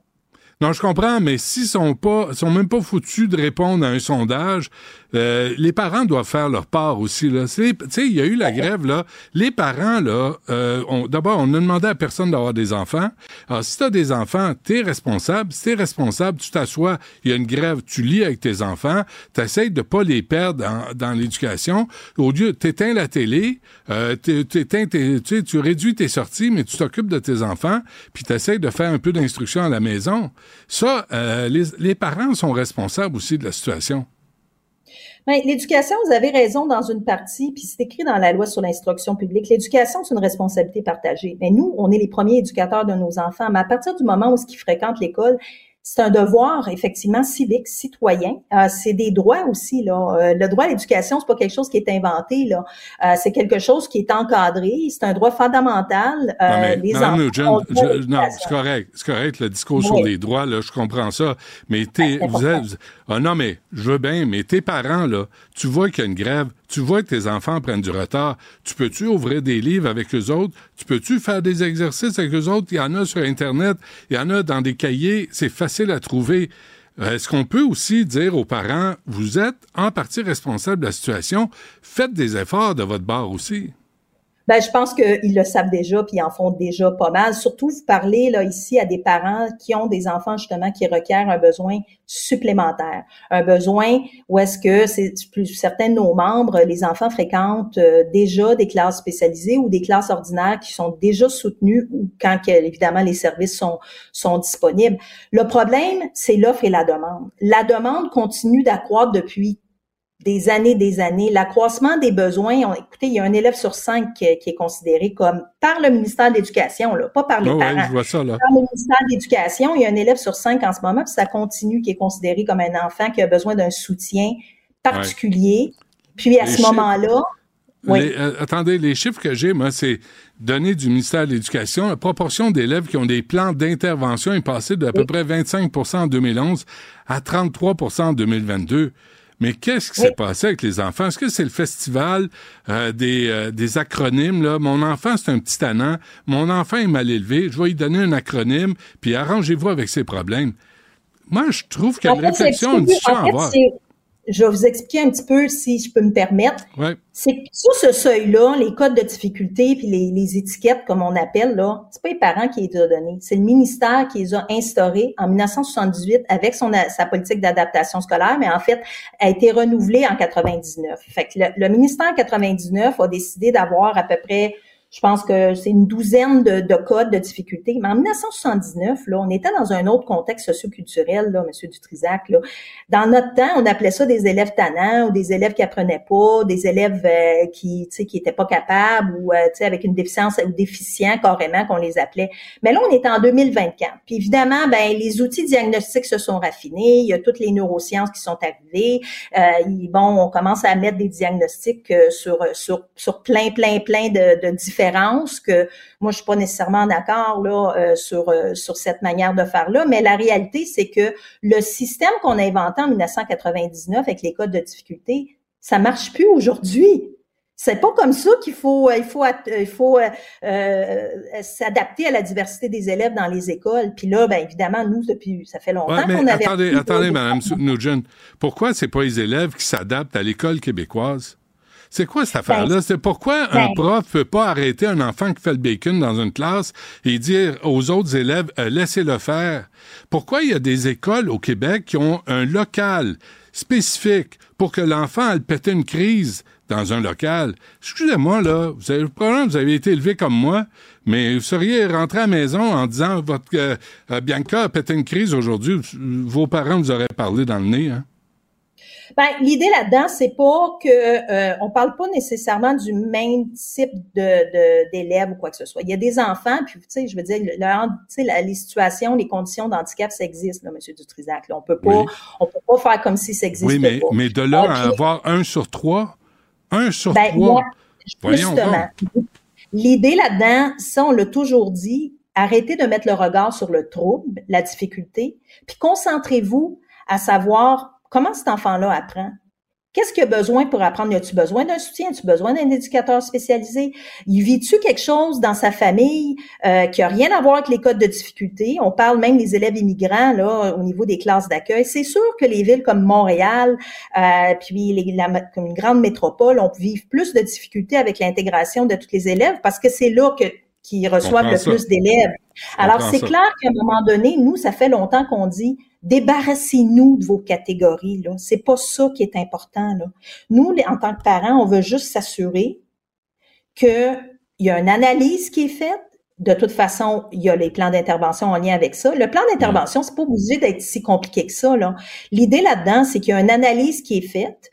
Les enseignants sont formés pour euh, ce qu'on appelle la différenciation pédagogique. Le hic, c'est que ils sont pas formés en, au niveau de l'adaptation scolaire. Quand c'est rendu que tu as 3, 4, 5, 6, 7, puis quasiment 60% de tes élèves dans ta classe qui ont un code ou une étiquette, c'est sûr que ça va, ça va être la panique. Parce que le bac, la formation initiale, est, ne, ne, ne, ne s'occupe pas de ces réalités. Mais Mme Nugent, ne pas tu peux pas tout mettre sur le dos des, des profs, là. Moi, je, je répète que les parents, là, tu sais, t'es pas obligé d'écœurer toute la classe parce que t'es nerveux d'envie ou parce que, tu sais, à un moment donné, tu peux juste fermer ta boîte, puis écouter, puis donner l'autorité aux profs en classe, puis que les élèves arrêtent. Il y, y, en a des petits matamars, il y en a des petits baveux. Écoutez, ma, ma conjointe, là, elle enseigne présentement. Puis ce qu'elle me raconte dans la classe, à un moment donné, tu dis, je vais le prendre par le bras, je vais l'amener à directeur, au directeur ou à la directrice, on va convoquer les parents, puis vous allez commencer à l'élever, cet enfant-là. Parce qu'il est impoli, parce qu'il respecte pas les autres, puis ça veut pas dire qu'il y a un acronyme ou qu'il y a un TDAH ou d'un coin-coin comme ça. À un moment donné, ça suffit. Ben, c'est sûr que on, en deux, on est rendu dans un, dans un, dans un, et nous on dit souvent dans un air où est-ce que la tolérance à la différence, la tolérance aussi en général au comportement ou quoi que ce soit, ça l'a changé. Ça l'a changé et on mise tant pour les enseignants que pour tout le monde une plutôt une vision plutôt bienveillante, un accueil. Qu'est-ce que ça veut dire ça?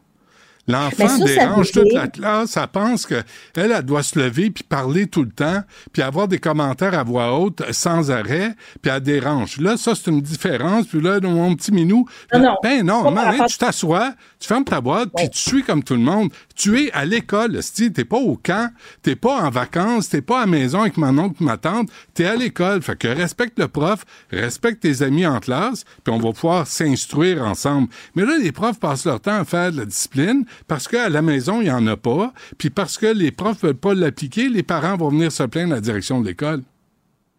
Ben, écoutez, on pourrait aussi renverser la même affaire puis dire, ben, écoutez, les enseignants aussi sont formés pour ça, la dynamique de classe, est-ce qu'ils sont, ils savent comment gérer justement des personnalités différentes ou quoi que ce soit, au niveau de l'apprentissage, au niveau du respect, ça devrait-tu commencer, on devrait-tu mettre plus au niveau de l'empathie, qu'est-ce qu'on met en, euh, au départ, tout au long de la, du continuum de, de l'éducation de ces enfants-là pour se soutenir? Parce que qu'on le veuille ou qu'on le veuille pas, Monsieur Dutrisac, l'éducation, c'est une responsabilité partagée. Les enseignants ont leur part à jouer, leurs parents ont leur part à jouer, mais en ce moment, les enseignants, il faut leur donner le soutien qu'ils ont besoin. Puis il faut arrêter d'improviser aussi avec euh, les mesures euh, d'aide, avec le soutien, sans les sonder, sans les consulter. Qu'est-ce que vous ben, demandez, là? Qu'est-ce que vous demandez ben, au, au gouvernement? Ben, nous, ça fait longtemps qu'on le demande. C'est que c'est un seuil minimal de service avec du soutien à non seulement à l'enseignant, à la classe, mais aussi aux élèves, basé sur leurs vrais besoins. Mme Nugent, il y, a, une pénurie. Il n'y en a pas. Les universités ne veulent pas permettre aux finissants à l'université de continuer leur stage dans une école où ils, ont, ils, font du remplacement. On a eu ça, ben, Hugo Meunier a écrit là-dessus sur ses enfants, son gars en secondaire 4. C'est des niaiseries là, qui se règlent pas. Là. Ben, écoutez, nous, on a fait des propositions justement euh, à l'époque en sur la formation initiale, formation continue. Ça fait depuis 2015 qu'on le dit. Puis il y en a d'autres avant nous qui le disaient avant nous. Euh, on dit ben peut-être penser en, dehors de la boîte. vous regardez, il y a d'autres professions. Euh, il y a des techniques qui se donnent des techniques en, en, enseignement, ça pourrait peut-être se donner. Peut-être qu'il y a des éducateurs spécialisés qui devraient peut-être revoir là, au niveau des éducateurs spécialisés, peut-être les former pour que ce soit des éducateurs spécialisés dans l'école. Parce qu'en ce moment, là, si on regarde tous les, les, professionnels ou tous les intervenants dans l'école, à part l'enseignant, il y en a bien qui n'ont jamais été formés pour faire leur job dans une école. Fait qu'il faudrait peut-être regarder les travailleurs sociaux. Comment ça que dans les écoles du Québec, il n'y a, y a, pas de, y a, pas de, y a pas de travailleurs sociaux? Quand finalement, le gros des problèmes qui ça pourrait décharger les enseignants, c'est des problèmes familiaux C'est des problèmes psychosociaux. Ça n'a rien à voir avec l'enseignant. Ça aussi, ça pourrait les, soutenir. Euh, Nous-mêmes, on a dit au gouvernement, au niveau des éducateurs spécialisés, le problème, c'est pas qu'il y a une pénurie, c'est que vous les mettez pas à temps plein. Ah, c'est drôle. Ils ont, dans l'entente, ils ont dit qu'ils étaient pour mettre les gens à temps plein. Il y a énormément, si vous saviez, Monsieur Dutrisac, quand on regarde dans les détails, comment qu'il y a des obstacles à la, finalement, pour que ça fonctionne bien à l'école. Retirons les obstacles. Pas besoin d'en rajouter plus. Juste alléger, retirer les obstacles. C'est ce que les enseignants ont demandé. Puis quand ils ont commencé à demander ça, nous, on les soutenait parce qu'ils ont raison. C'est très, c'est rendu très complexe enseigner. Ils ont vraiment aucune Oui, flexibilité. mais Madame Nugent, je, je pense qu'avec votre message, là, ajoutez donc une parenthèse qui s'adresse aux parents. Envoyez pas vos enfants mal élevés à l'école. Dites-leur de respecter le prof. Dites-leur de respecter leurs amis. Dites-leur que leur nombril est pas le centre de l'univers, que c'est pas une merveille qui descend du ciel, votre enfant. Il est comme tout le monde. Puis qu'il agisse comme tout le monde. Puis les profs vont peut-être avoir moins besoin d'orthopédagogues, moins besoin de travailleurs sociaux. Les parents élevaient mieux leurs enfants, peut-être ça irait mieux dans les écoles. Ben, d'une manière générale, je vous dirais que le message s'adresse à tous les à tous les parents. Puis honnêtement, s'il y a bien des parents qui se préoccupent euh, des besoins puis du soutien puis qui essa- qui ont une bonne relation avec avec leur enseignant pour la plupart, euh, c'est bien les parents d'enfants à besoins particuliers. Fait que je, Ah, je serais pour vous dire que je serais pour vous dire que généralement, euh, nous, on, on valorise le travail, le soutien que les enseignants donnent, puis il y a une grande majorité qui font une différence incroyable, puis on les soutient Ouais. euh, pour ce qui est du gouvernement, puis pour ce qui est des demandes qu'ils font, Ouais. dans la mesure que effectivement, c'est pour donner des effets escomptés, puis Mais ça, les- ben, ils vont pouvoir toujours compter sur nous. Mais les enfants qui ont besoin d'aide spécifique, là, réelle, là, moi, je donnez-leur, tu sais, aidez-les, aidez les profs, donnez des services. Mais il y a une part d'enfants qui n'ont pas besoin de ça. Ils ont besoin d'être élevés. Et avec le soutien peut-être du communautaire, il y a aussi la communauté aussi qui peut aider. Oh, Que- Parce qu'il y a des parents qui sont Nugent, que les parents se démènent. On vous a pas demandé de faire des enfants. Élevez vos enfants. Et les enfants qui ont des vrais défis à relever, là, ce dont vous me parlez, là, eux autres, là, qu'on s'en occupe, qu'on s'en occupe bien et qu'on donne les ressources nécessaires. Mais sincèrement, là, ça commence à être large, là, comme euh, tu sais, les, les, les besoins spécifiques. Là, je trouve que ça commence à être pas mal large. Puis ceux qui Faut en ont juste pas vraiment faire d'amalgame. Ben, Faut juste pas faire d'amalgame. ben, C'est pas ça. parce qu'on a un trouble qu'automatiquement on a des comportements perturbateurs. En- honnêtement, euh, cette association-là, je pense que c'est important de, Non, de parce faire que le, attention. le Oh, contraire, le contraire est dangereux. Un enfant ou un enfant qui a des- besoin d'aide, mais qui est tranquille, va passer en dessous du radar, puis la prof la voit pas aller, puis elle a pas les ressources dont elle a besoin. C'est ça qui est dangereux aussi, de faire des amalgames, puis de dire tout le monde a besoin spécifique. Faut, faut les identifier, ces enfants-là qui ont besoin d'aide. Des vrais enfants qui ont besoin d'aide. J'espère que... Ben, ça devrait être ça que ça sert les plans d'intervention, mais malheureusement, Exactement. Ça sert pas à ça. C'est peut-être Ouais. pour ça qu'effectivement, euh, on se retrouve à, à ce qu'il y ait des plans d'intervention, peut-être pour des élèves qui en auraient pas nécessairement besoin. Ce que cet élève-là aurait plus besoin, c'est un plan d'action pour, Ouais. pour euh, faire mettre fin au comportement Ouais. euh, ou quoi que ce soit. Les plans les plans d'intervention, comme ça a été pensé au départ, Ouais. euh, pour des enfants qui ont euh, littéralement des défis, des enfants qui ont euh, des situations d'handicap ou vraiment euh, en ont vraiment réellement besoin, ben à ce moment-là. Il y a un autre élément, mais écoutez, on ne veut pas perdre vos Faut- éditeurs, là, mais nous, on avait fait un- une recommandation à dire Pouvez-vous nous débarrasser de cette fameuse indice de défavorisation qui est basé sur des données obsolètes du niveau d'éducation de la mère puis du code postal? Je m'excuse là, mais des enfants qui ont besoin d'un soutien puis de services là, ça peut aussi vivre dans des quartiers euh, en bourgeoisie, Ouais, comme ouais, ça peut vivre dans un quart- dans un quartier qui est soudainement considéré comme euh, un, un quartier euh, défavorisé.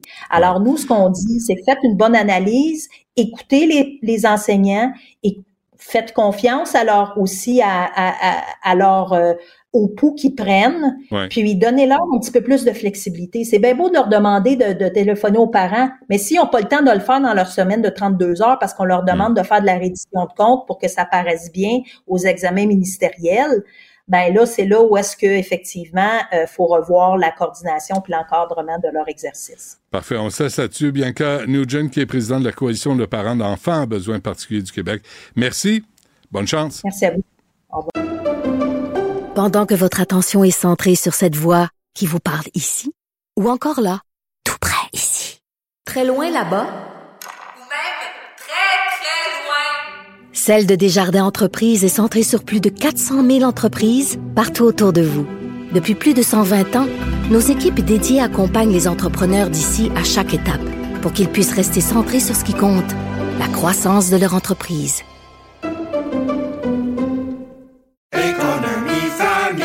Ici Ricardo. Et Émilie, marchand d'IGA. On a envie de vous inspirer à bien manger. À moins de 5 la portion. Suffit de repérer les produits valeurs sûres et de les cuisiner avec une de nos recettes. Les valeurs sûres, c'est bien pensé, hein? Bien sûr! Détails sur IGA.net. Vous vous demandez si les plantes ressentent de la douleur? Ou encore, comment est-ce que les daltoniens voient le monde? Le balado en 5 minutes est pour vous. Explorez la science, l'actualité et l'histoire en un temps record. La Feu, en collaboration avec le gouvernement du Québec, est fière de propulser la série Balado en cinq minutes. Ne laissez pas les questions sans réponse plus longtemps. En cinq minutes, disponible sur l'application et le site cubradio.ca. Une voix qui porte, des idées concrètes, des propos qui résonnent. Benoît Dutrisac, déstabilisant, juste comme on aime. Vous avez plusieurs façons de nous écouter en direct, que ce soit entre autres via la nouvelle chaîne télé de Cube. Je rappelle d'ailleurs que ça fait partie des chaînes spécialisées. Il hein. faut vraiment l'ajouter à votre forfait pour avoir accès à nos contenus vidéo. C'est maintenant l'exclusivité de la nouvelle chaîne télé de Cube. Donc pour nous retrouver, on est au canal 70 sur Elix et au canal 651 sur Club Illico. Ça vaut la peine de faire le changement. Ou si vous êtes en déplacement, si vous êtes au bureau, ben là à ce moment-là, vous avez euh, plusieurs options, que ce soit au Cube dans la section radio ou encore sur l'application Cube. C'est sûr que ça, c'est pas mal le meilleur moyen pour justement nous écouter en direct tout au long de la journée pour suivre les développements de l'actualité ou aussi pour rattraper nos différents balados comme le guide de l'auto avec notre collègue Antoine Joubert qui était justement hier à Tout le monde en parle pour euh, parler du vol de voiture. On est quoi là à quelques jours du fameux sommet national pour euh, lutter contre le vol de véhicules à Ottawa? Ça va se passer le, 8 février. Ben justement, Antoine a un nouvel épisode là, de son balado, de son balado guide de l'auto ici à Cube où il parle entre autres du euh, modèle Y de Tesla qui est la voiture la plus vendue au monde en 2023. Si vous êtes des mordus d'auto, ça se passe sur l'application Cube. Je continue de lire. Non, mais si tu veux pas te faire voler ton char, j'ai entendu Antoine, excellente idée. Garde un pitbull en dedans. Tout le temps. Ça, c'est la solution. Tu stationnes, magique. tu laisses ton pitbull dans ton char, personne ne va te le voler. Ben moins compliqué parce que tu sais, il nous parlait aussi de trucs sur le volant, avec ça. la petite boîte pour mettre tes clés Ben dans la non, maison. ben non, ben un non. simple pitbull. Un pitbull, c'est réglé. Fallait y penser. Ah, je suis là pour ça. Merci, Benoît. Beaucoup de réactions encore, justement, sur euh, le stade olympique parce que c'est la grosse nouvelle du jour. Il y a un auditeur qui nous texte que c'est certain que démolir le stade coûterait plus cher que de refaire le toit, mais une fois qu'il serait défait, ce serait fini, le gouffre sans fin. Il y a euh, Yolande Lessard qui lui croit absolument pas aux 870 millions. Il dit ça coûte toujours le double de toute façon, donc on peut s'attendre à du 1,7 milliard.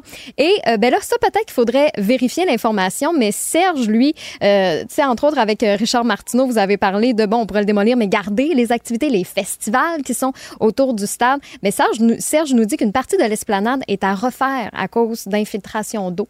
Donc, il faudrait peut-être euh, regarder ce- Hmm. cette information-là, mais c'est vrai que si tout est en train de, de se défaire, ben, il y aura des travaux anyway qui vont, euh, qui vont se passer euh, au stade olympique. Donc, continuez de réagir. 1-877-827-2346 par texto ou par téléphone. Donc, le 187 Cube Radio, où vous pouvez toujours nous rejoindre par courriel, évidemment, au studio à commercial cube.radio. On lit constamment vos réactions et ça devient des commentaires qu'on utilise en ondes. Pendant que votre attention est centrée sur vos urgences du matin, vos réunions d'affaires du midi, votre retour à la maison ou votre emploi du soir, celle de Desjardins Entreprises est centrée sur plus de 400 000 entreprises à toute heure du jour. Grâce à notre connaissance des secteurs d'activité et à notre accompagnement spécialisé, nous aidons les entrepreneurs à relever chaque défi pour qu'ils puissent rester centrés sur ce qui compte, le développement de leur entreprise. Ici Ricardo. Et Émilie, marchand d'IGA. On a envie de vous inspirer à bien manger. À moins de 5 la portion. Suffit de repérer les produits valeurs sûres et de les cuisiner avec une de nos recettes. Les valeurs sûres, c'est bien pensé, hein? Bien sûr! Détails sur IGA.net. Vous vous demandez si les plantes ressentent de la douleur? Ou encore, comment est-ce que les daltoniens voient le monde? Le balado en 5 minutes est pour vous. Explorez la science, l'actualité et l'histoire en un temps record. La Feu, en collaboration avec le gouvernement du Québec, est fière de propulser la série Balado en cinq minutes. Ne laissez pas les questions sans réponse plus longtemps. En cinq minutes, disponible sur l'application et le site cubradio.ca. Benoît Dutrisac. Sacramouille que c'est bon. Dutrisac. Excuse-moi, mais la ministre est échevelée, là. Excusez-moi. Un peu trop fort, hein, Madame la ministre? Pardon? Euh, hein? Pardon? Allô? Allô? oh, ben, un tympan défoncé. On aurait réussi ça. Euh, Caroline Proux, ministre du Tourisme, responsable de la région de la Naudière. Madame Proux, bonjour. Monsieur Dutrisac, mes hommages. Michel Labrec, PDG du Parc olympique.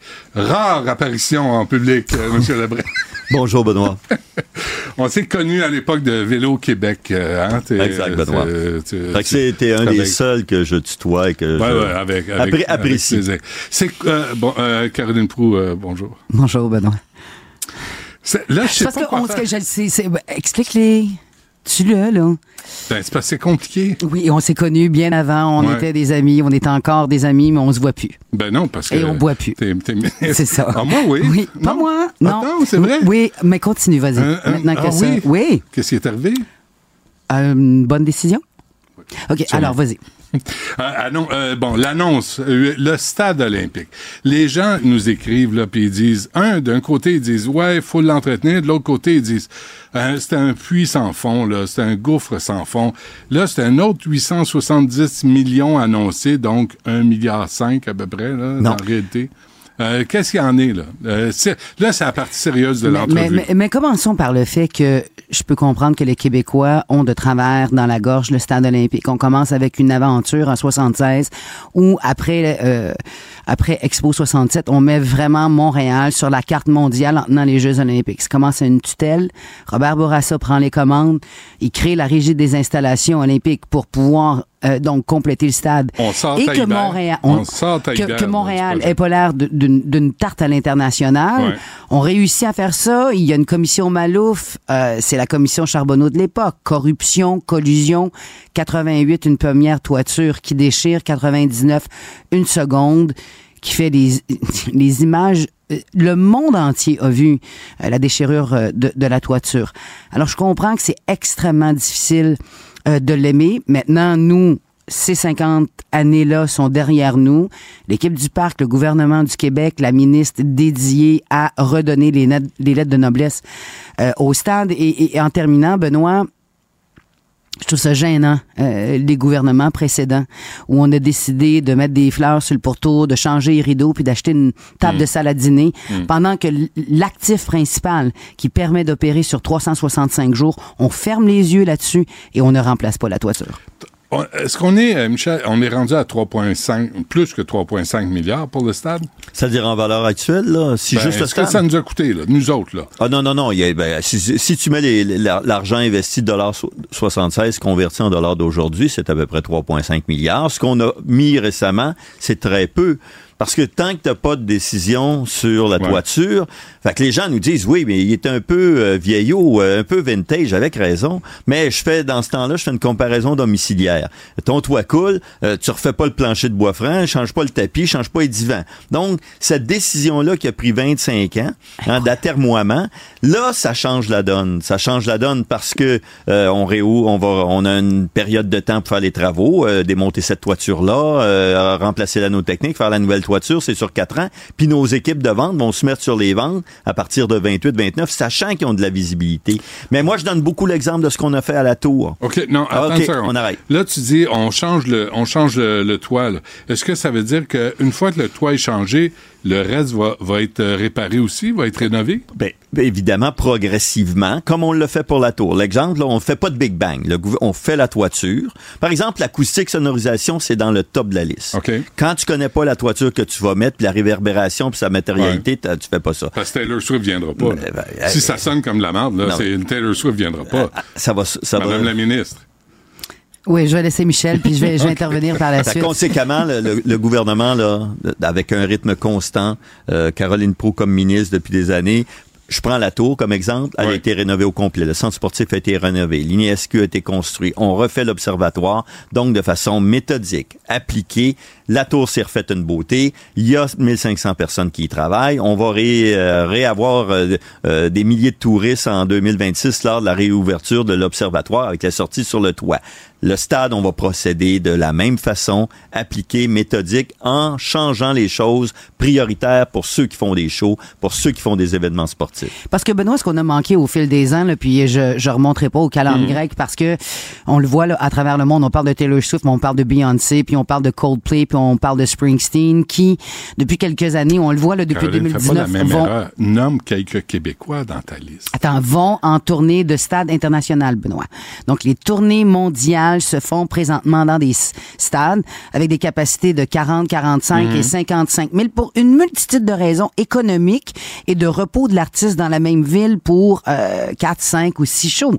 Donc, du côté du Rogers Center à Toronto, en 2023, tu as eu 5 tournées, 7 concerts, des Guns N' Roses, Pink, Beyoncé, Ed Sheeran.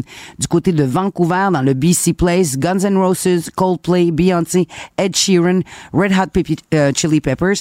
Ce sont là des retombées énormes que le Québec a échappé parce qu'on n'est pas en mesure de recevoir à- dans l'enceinte du stade ce genre de concert-là. Mais dans le développement euh, des affaires du stade, c'est bien au-delà de ces concerts-là. Michel a parlé de la, de la NFL, euh, tout ce qui est euh, au centre des au, au Palais des Congrès de Montréal par débordement, parce que tu le sais, à 3 cm, la RBQ nous interdit dans l'enceinte principale de pouvoir avoir des foires et des salons.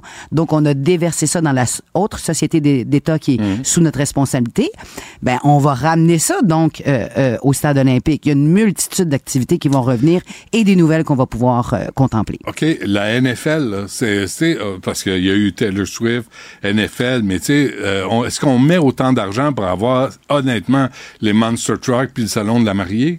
Est-ce qu'on parle sérieusement là? Oui, mais non, le NFL, c'est, les rencontres ont eu lieu, ils sont intéressés. Maintenant, c'était quand, on va- quand Mais intéressé à quoi, à Michel? venir, à venir jouer? leur- à venir jouer. À avoir Donc, une équipe à Montréal? Non, non, non. Dans leur nouvelle convention collective, la NFL a l'obligation et les joueurs ont signé la nouvelle convention collective où ils veulent jouer en dehors du marché américain. Ils ont fait Londres, ils ont fait Munich. Maintenant, Montréal est un très Ça marché veut pour dire la combien de NFL. matchs par année ça? Mais je ne sais pas. Je veux dire, Benoît, nous sommes. C'est beaucoup d'argent sur beaucoup d'argent avec beaucoup d'argent puis je pense que vous avez un gros défi à beaucoup convaincre les gens. d'argent sur une inaction de 25 ans.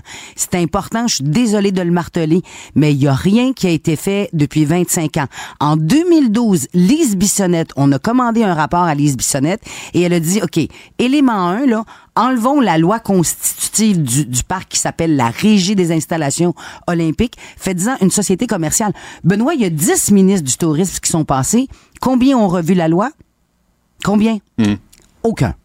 Alors, c'est la pierre euh, d'assise pour en faire une société commerciale. Et après ça, ben, viendront les, é- les, les, les, les étapes subséquentes. Puis, puis notre équipe de vente, notre équipe de développement des affaires, quand on rencontre des équipes professionnelles qui sont ici ou en devenir, dans le soccer féminin, par exemple, puis tout ça, euh, qu'est-ce que vous faites avec le toit? Quand le changez-vous? C'est ouvert? Là, on a une date.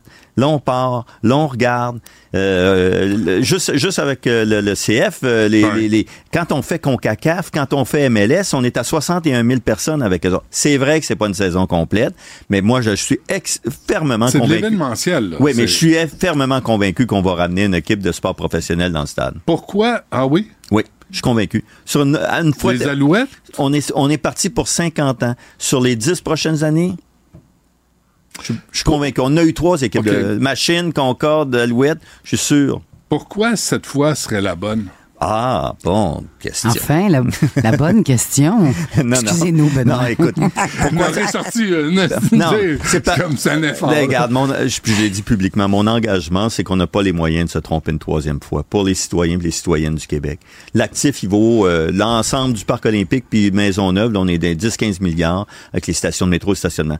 C'est bien situé fabuleusement situé. Donc là, on peut pas se tromper une troisième fois. On a pris par la méthode que le gouvernement nous a imposée, dossier d'opportunité, dossier d'affaires, accompagnement par la Société québécoise des infrastructures, la ministre avec son propre ministère puis ses équipes. Je pense qu'on est on a rentré on est rentré dans ce projet-là avec modestie en se disant que les autres avaient fait bien leur travail puis qu'ils l'avaient pas botché. Fait qu'on est mais je pense qu'on a c'est- c'est la bonne. Le groupe qui va faire le projet est compétent C'est et quoi? nous C'est euh, Pomerleau, Canam? euh, Pomerleau, Canam, Walter P. Moore, d'autres partenaires. Walter mais nous, P. Moore, là, c'est des gens qui ont construit à Oui. travers l'Amérique des stades. là. Oui. Oui. Fait que c'est pas, une- c'est pas broche à foin. Non, là. Sortez-nous, sortez-nous pas une gang de coin-coin. Non, là, non, non, non, mais qui- l'équipe, l'équipe du groupe est forte, puis nous, on a notre équipe. La dernière toiture, c'était en anglais, on dit turnkey operation. Je te donne les clés, fais-la, puis si j'ai des troubles, tu me remets les clés. Là, on est associés parce que le gouvernement nous a autorisé à avoir une approche collaborative. Les deux sont ensemble, et nous, on a nos propres experts, Schleich Pegerman, les ingénieurs WSP, nos propres équipes internes. Donc, je pense qu'on a réuni les conditions pour avoir une toiture fiable qui va durer 50 ans. Est-ce que le toit est sécuritaire? Est-ce que le stade est sécuritaire? Oui. Le stade est sécuritaire. Claude Faneuf, qui est décédé en 2022. C'est vrai. Qui travaillait avec M. Taïbert. C'est vrai. euh, que, avec, que j'avais reçu, là, disait, m'avait montré des fissures, m'avait montré, la, tu sais, il me disait, la, la structure du, mais- a, a dû être renforcée pour avoir des, des matchs de football. C'est vrai. J'ai mais j'ai parlé à M. Faneuf. M. Taillibert, tu le sais, il est revenu au stade. Puis il l'a visité. On a des ingénieurs à temps plein au stade. À tous les cinq ans, on commissionne par appel d'offres une firme externe pour le vérifier. La première question que le secrétaire général du gouvernement m'avait posée quand je suis arrivé, Michel, on met-tu un toit sur quelque chose qui est pourri? Le stade est en santé, le stade est entretenu. La structure, la fondation. Tout ce qu'on appelle les poteaux, les consoles, les fléaux avant, arrière, bas fléaux, c'est en santé, c'est observé, c'est diagnostiqué. Qu'il y ait une fissure, le béton, c'est vivant. C'est une différence entre... non, mais- Ça se répare, ça se colmate, Ah ouais. mais il est en santé. OK. Euh, Est-ce qu'on. euh, Il y a un auditeur qui a écrit euh, il y a infiltration d'eau dans l'esplanade. Est-ce que c'est vrai? Oui, ben, C'est vrai, oui. Euh, sur une, une portion sur l'esplanade, c'est à peu près 2% de la surface. C'est qu'il y a des joints de dilatation dans les plans, dans les entre les dalles, puis l'eau a coulé, puis elle coule sur une. Donc on, a, on, on clôture, on répare. Parce que les gens se disent tous la même affaire. Si on met 870 millions, puis que là, euh, la fondation est pas certaine, l'esplanade. Mais est- tout ça a été fait en amont, là. Il- il- ça fait cinq ans et demi. Mais nous, euh, on, qu'on- on doit le savoir. Oui, Euh, mais c'est important de pas, le là. communiquer, mais ça fait Ouais. cinq ans et demi qu'on est là-dessus. Puis lorsqu'on a fait l'appel à qualification à l'international pour aller trouver un consortium, non seulement je suis très fier que ce soit 100% québécois, avec un beau gros morceau de Ben, pour- beauceron pour en plus. Non, non, non, pour, Euh, pour pas le consortium. Oui, pas- mais. Oui. Ça, Mais je te parle de euh, ouais, t'as Canal. raison. Merci de la, pré- de la précision, Michel. Euh, c'est 100% québécois. Puis la ministre, le gouvernement, Michel, le, le- le- le- le consortium mettrait pas les mains dans euh, un- un- une structure comme celle-là si on n'avait pas la garantie que la coquille est bonne puis que la structure est bonne? Il y a, il y a- à un moment donné, il va falloir rentabiliser cette affaire-là. Parce que c'est- comme, c'est juste de l'argent. Puis c'est pas vrai que vous autres, à la RIO, Michel, vous faites de l'argent avec Le parc olympique, la RIO est mort. le Monster Truck puis le, le salon de la mariée. Là. Je te réponds oui. Tous les salons qu'on occupe, là, au total, on a des revenus nets. Fait qu'on a des revenus bruts, puis quand on a dépensé tout, oui. Un Monster Truck, c'est c'est payant pour le parc olympique. Un Metallica, c'est payant. Un match avec 20 61 000 personnes, c'est Attends, payant. Le gars de vélo reçoit le Monster Truck. Oui, mais- Tu dois grincer des dents Non, quand tu vois non. ça. Les Si tu voyais, non, mais si tu voyais les gens qui sont réunis là-bas, des Ah, je suis- familles. Je suis allé, Ben- je suis sorti pendant le spectacle. Oui, mais c'est parce Ça que. sent le chien d'abord, là. Non, mais t'es un asocial, ça, on le sait, Benoît, donc c'est pour ça que tu C'est veux pas. vrai. C'est vrai. Benoît, quand, Benoît, quand j'ai- je présidais la STM, quelqu'un m'avait dit, vous savez, vous- il y a deux Hells Angels qui ont été arrêtés dans un autobus. J'ai dit oui, mais ils ont payé leur titre de rang pour entrer dans le bus. Je, dans ma vie, là, quand je, je, suis je, je suis fiduciaire d'un bien public, là, je ne boude pas le plaisir des gens. Quand les gens viennent au Monster Truck, les grands-mères avec le drapeau à damier puis les écouteurs, Ouais, non, bien, tu me comprends, là, tu Ah fais ouais. des blagues, mais c'est une société, c'est bien du monde. Un stade polyvalent, c'est bien du monde qui font bien des affaires. Est-ce que c'est garanti en 2028? L'échéancier de 46 mois, il va à la signature du contrat être précisé, mais présentement, on a Quand est-ce nouvelle- signent ce contrat-là? Ah, dans les jours, semaines au maximum à venir. On a eu to- l'autorisation euh, Mercredi, mercredi dernier. Ah oui? Oui. Ouais. Et euh, qu'est-ce qui nous garantit qu'il n'y aura pas de débordement d'extra dans tout ce qu'on a connu jusqu'à maintenant? Parce qu'on est dans euh, ce qu'on appelle un mode collaboratif. Donc, il y a une partie des risques qui est pris par l'entrepreneur et le gouvernement du Québec, mais une partie des profits qui est partagée entre le gouvernement du Québec et le consortium. On le voit de plus en plus dans l'Ouest canadien, ce sont des modèles qui se mettent en place, non seulement parce que ça évite euh, de se ramasser en cours entre, un, par exemple, un promoteur et un opérateur comme, comme Michel. Les deux travaillent euh, donc ensemble euh, et les budgets et les échéanciers sont respectés. En tout cas, de ce qu'on voit là, les Garde de Toronto s'est fait sur ce modèle-là, pas de dépassement de coûts. Hôpital du côté de BC, corrige-moi si je me trompe, Michel. Non, Mais non, sur c'est- 120 projets en mode collaboratif à travers le Canada, il y en a eu deux qui ont eu un retard ou un dépensement de coûts sur 120. La- L'approche collaborative, là, les deux équipes travaillant, elle capte tout. Main-d'œuvre, machinerie, hein, mais toutes les contingences, les risques, l'inflation, le ministère des Finances par la Société québécoise des, des infrastructures dit pour les quatre prochaines années, voici le taux d'inflation. Donc, c'est Qui capté. supervise ça, là? Parce qu'ils vont pas superviser eux-mêmes. Non, non, y a l'équipe. La, euh, la garde- responsabilité, c'est le parc olympique. Oui.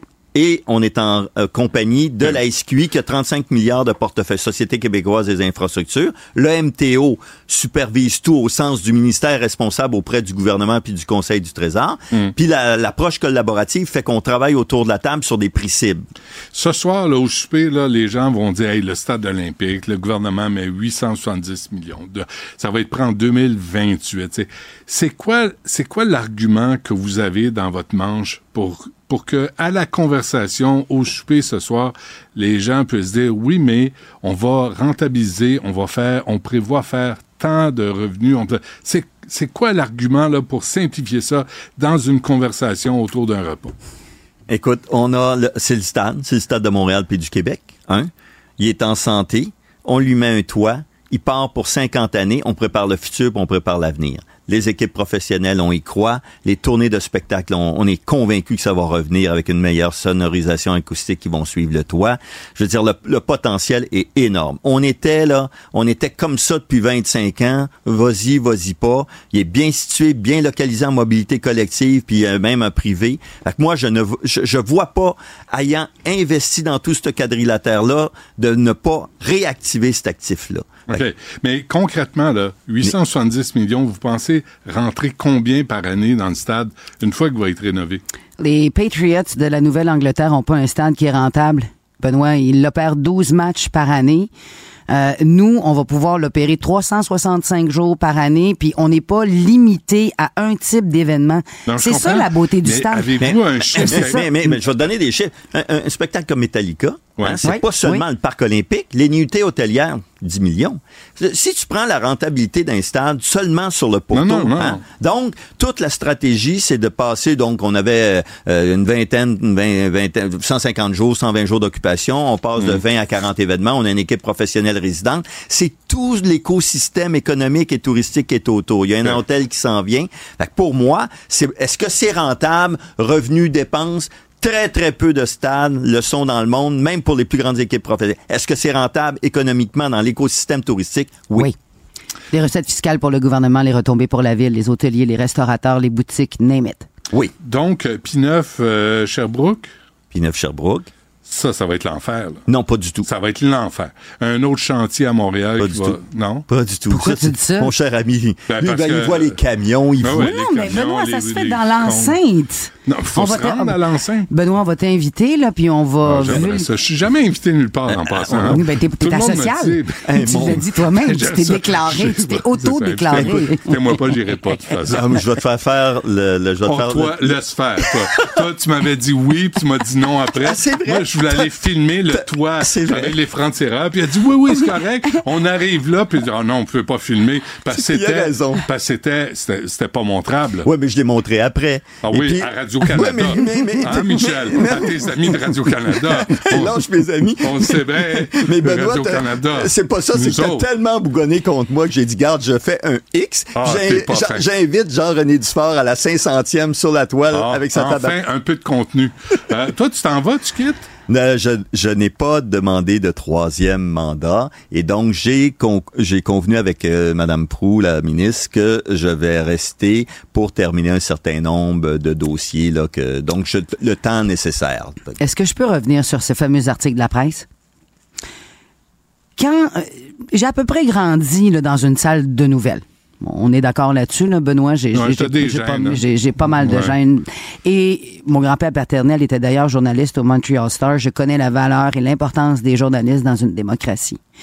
Mais quand, au nom de ce que tu appelles ça un pseudo-scoop, à mon avis, de tirer le tapis sous les pieds du gouvernement du Québec, de la ministre et du PDG du Parc olympique pour dire Hey, le, il reviendra pas, ils l'ont-tu mis dehors, elle l'a-tu congédié, je trouve ça, mais ordinaire, comme c'est pas permis.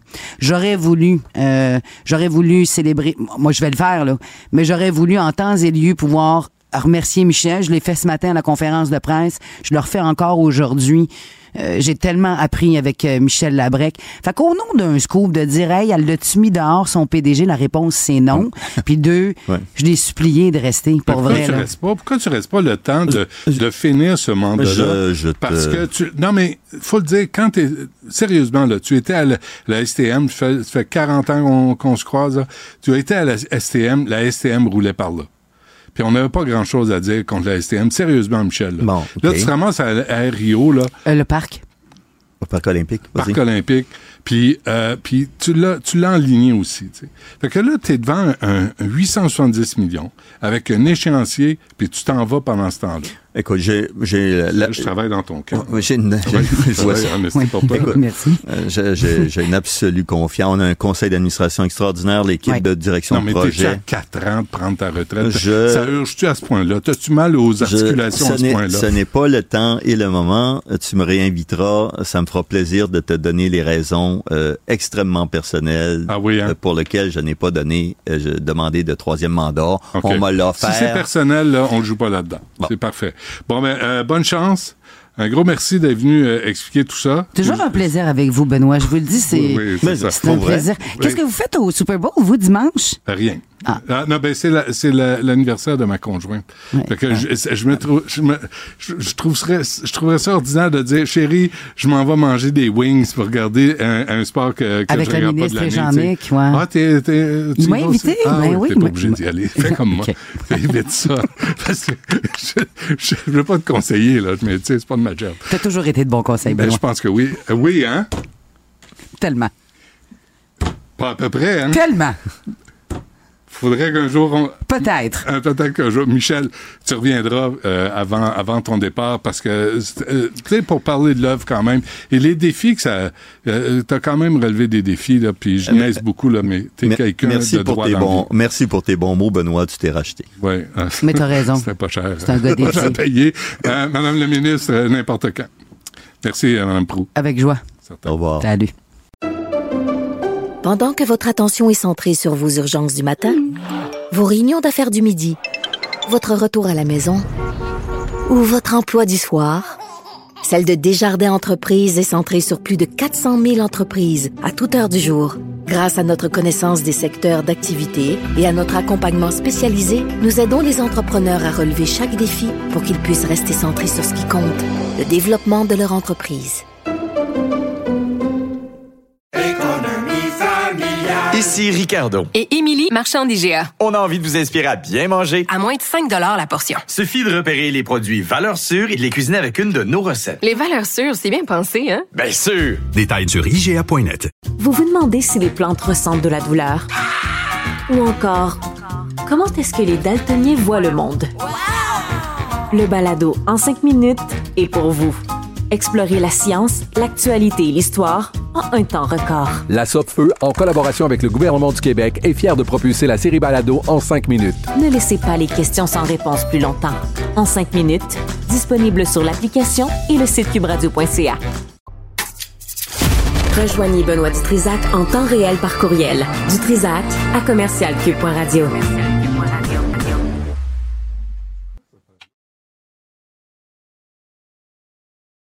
Je le sais. Mais oui, c'est correct. Mais du calme, là, tout le monde, sacramouille. Là, j'ai une ministre qui sort du studio, puis il faut que je la laisse sortir comme une malpropre. Non, je suis pas de même, moi. J'ai appris à vivre. Ma mère, Lina, elle m'a- éduqué comme du monde. C'est à moi? Benoît? Puis Michel, ouais, ben oui, en temps et lieu. Une seconde, j'y arrive. Monsieur Robitaille, bonjour.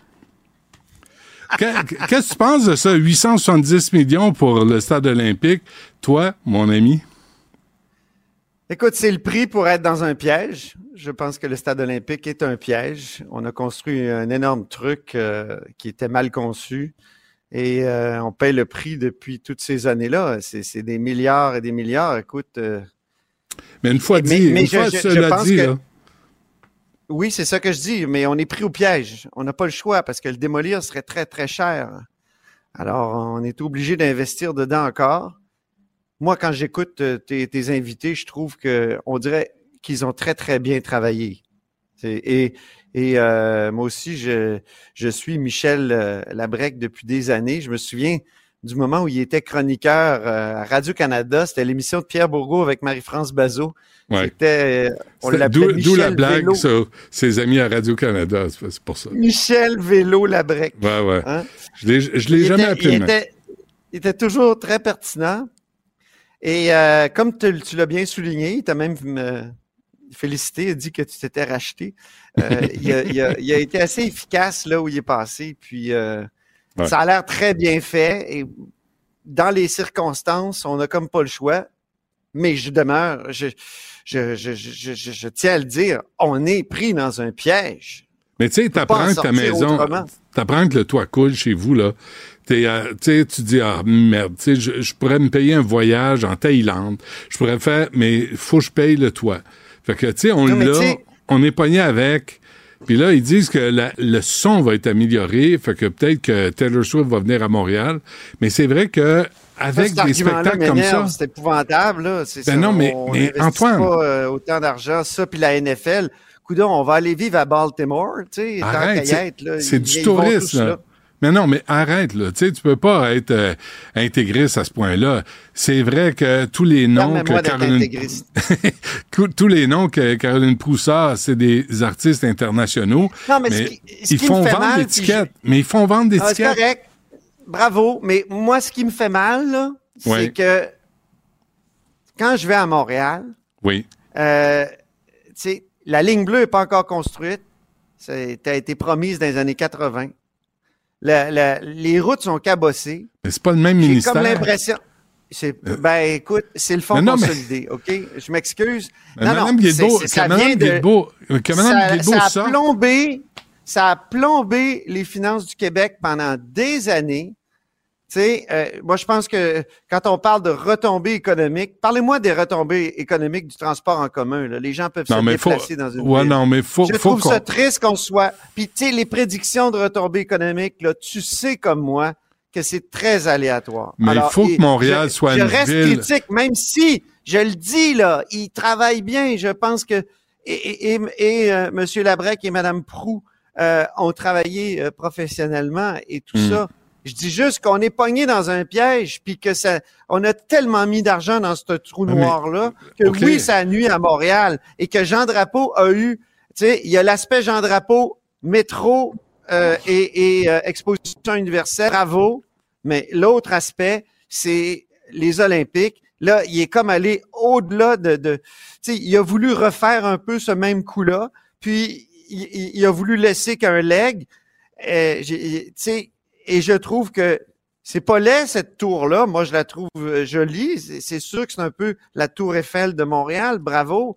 Mais que d'argent Mais Montréal est une métropole. Encore.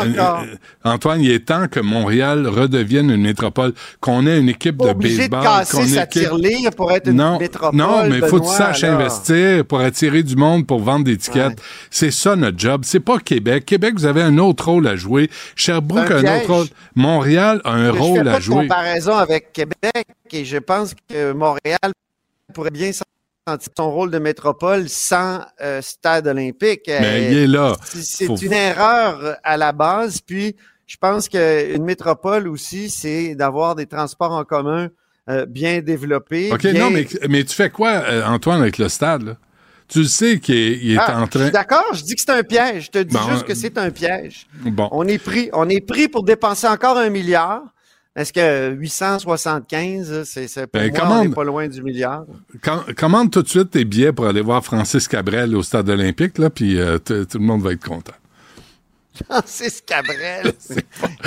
Mais qu'est-ce que tu veux? Attends, non, c'est- non, c'est- Metallica qui va remplir le stade. C'est Springsteen, tu sais, c'est, qu'est-ce que tu veux? C'est ça. C'est Taylor Swift. C'est eux autres qui remplissent 50 000, 60 000 personnes. Tu sais, je suis désolé, mais c'est pas, euh, c'est pas Richard. Il y a bien des endroits dans le monde où j'ai envie d'aller où ces gens-là vont pas. Là. Tu sais, je veux dire, euh, on pourrait attirer euh, avec tout cet argent-là, on pourrait faire autre chose, comprends-tu? On est pogné Ben, dans ce piège olympique-là. ben, Et j'espère qu'on va avoir tiré notre tiré la leçon, mais il n'y a pas moyen de tirer la leçon Mais d'une certaine pourquoi on- façon parce qu'on est. Pourquoi on dit C'est pas ça encore aussi? du festif, puis de, tu sais, Montréal, ça fait 25 oui, ans c'est ça, que c'est par la fête et le C'est divertissement. Mais c'est, c'est, moi, je suis Ben, c'est allé ça. te voir en studio vendredi et je vais te dire, la rue Sainte-Catherine, ça fait C'est épouvantable. C'est- épouvantable. Mais qu'est-ce que tu veux? Ça, ça allait du municipal. Elle fait pas sa job. On peut pas demander au ministère de faire la job à la place de la mairesse. Non, mais C'est pas c'est. juste ça, là. Puis, puis c'est pas juste ça. Tu sais, la commission Charbonneau, là, tous les crosseurs là, qui, ont- qui nous ont chargé trop cher pour des routes mal foutues, mal, mal construites. Ben, le stade, c'est, l'exemple initial. C'est la même affaire. c'est- La c'est commission le péché Malo- Mal- originel. Ben oui, Écoute, c'est ça. Les, les camions de, de, de, de, de béton qui, qui se promenaient. D'ailleurs, tu as parlé de compagnie tantôt, tu as oublié Choc Béton. Oui, excuse-moi. C'est vrai. Chaque béton hein, va, C'est sera peut-être Béton? pas. C'est Ouais. Béton qui s'est occupé de, du stade, stade? Qui, qui- Ouais. qui été le. Ben oui. Je sais pas pourquoi Marc tu nommes chaque béton. Je sais pas. Marc euh, Euh, ouais. c'est- Parle-nous de, de la FAE parce qu'il y a Philippe euh, Richard Bertrand qui s'en vient aussi.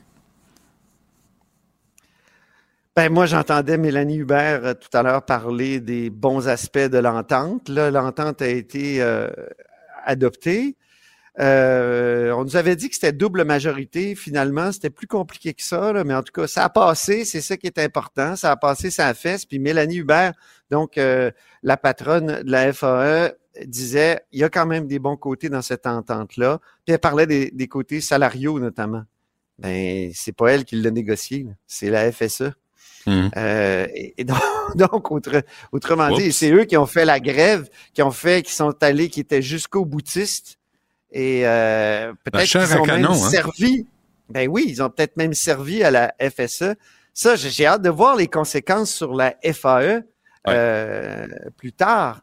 Et, je, et je comprends, par contre, l'espèce de désarroi des, des enseignants qui ont voulu aller jusqu'au bout. Là. Je ne les condamne pas nécessairement, même si je trouve ça très triste, puis vraiment triste pour, pour les élèves qui avaient déjà vécu une pandémie, là, si je trouve ça épouvantable. Mais, mais en même temps, j'ai compris d'avoir voulu utiliser cet outil-là de la négociation pour transformer l'école. Et, et parce que c'est vrai que ça va mal dans l'école. Tu, tu témoignes souvent de Madame Dutrisac euh, qui, qui, qui, qui a fait de l'enseignement ou qui enseigne actuellement. Ouais. Euh, moi, j'ai des amis aussi. Euh, j'ai une amie hier qui m'expliquait, euh, qui, qui, qui est enseignante, là, euh, qui a levé la main pour le- l'espèce de plan de rattrapage, puis elle me disait qu'elle est arrivée dans une classe, elle a demandé le silence, puis euh, là, il y a une petite fille, écoute, là, je pense qu'elle était en troisième année, petite fille a dit, ben toi aussi, tu parles beaucoup, madame. Euh, c'est épouvantable.